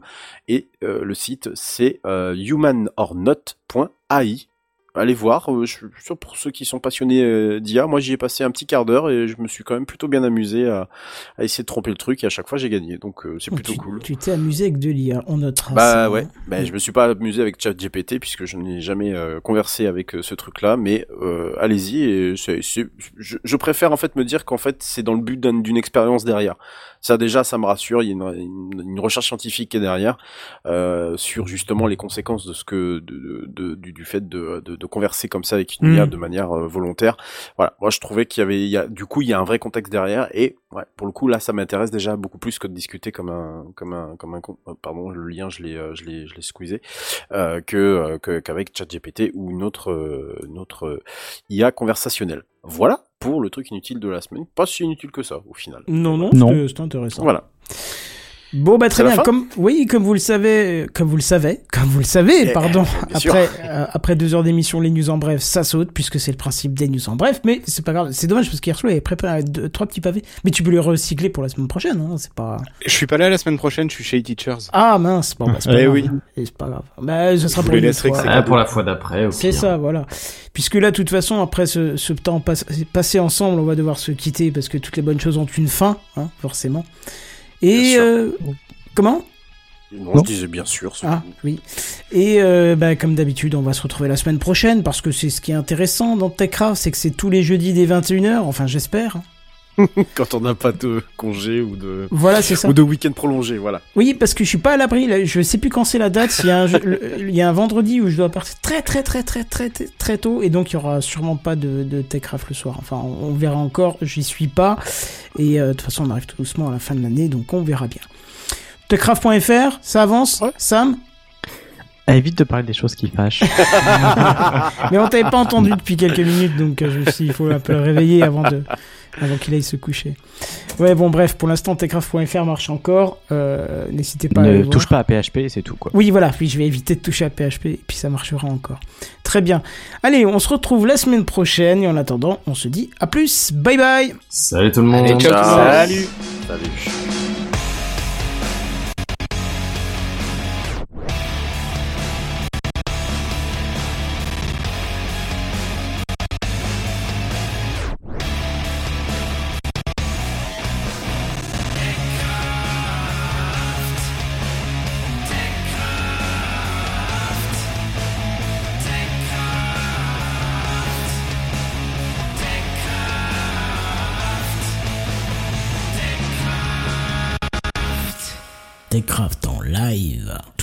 Dès 21h.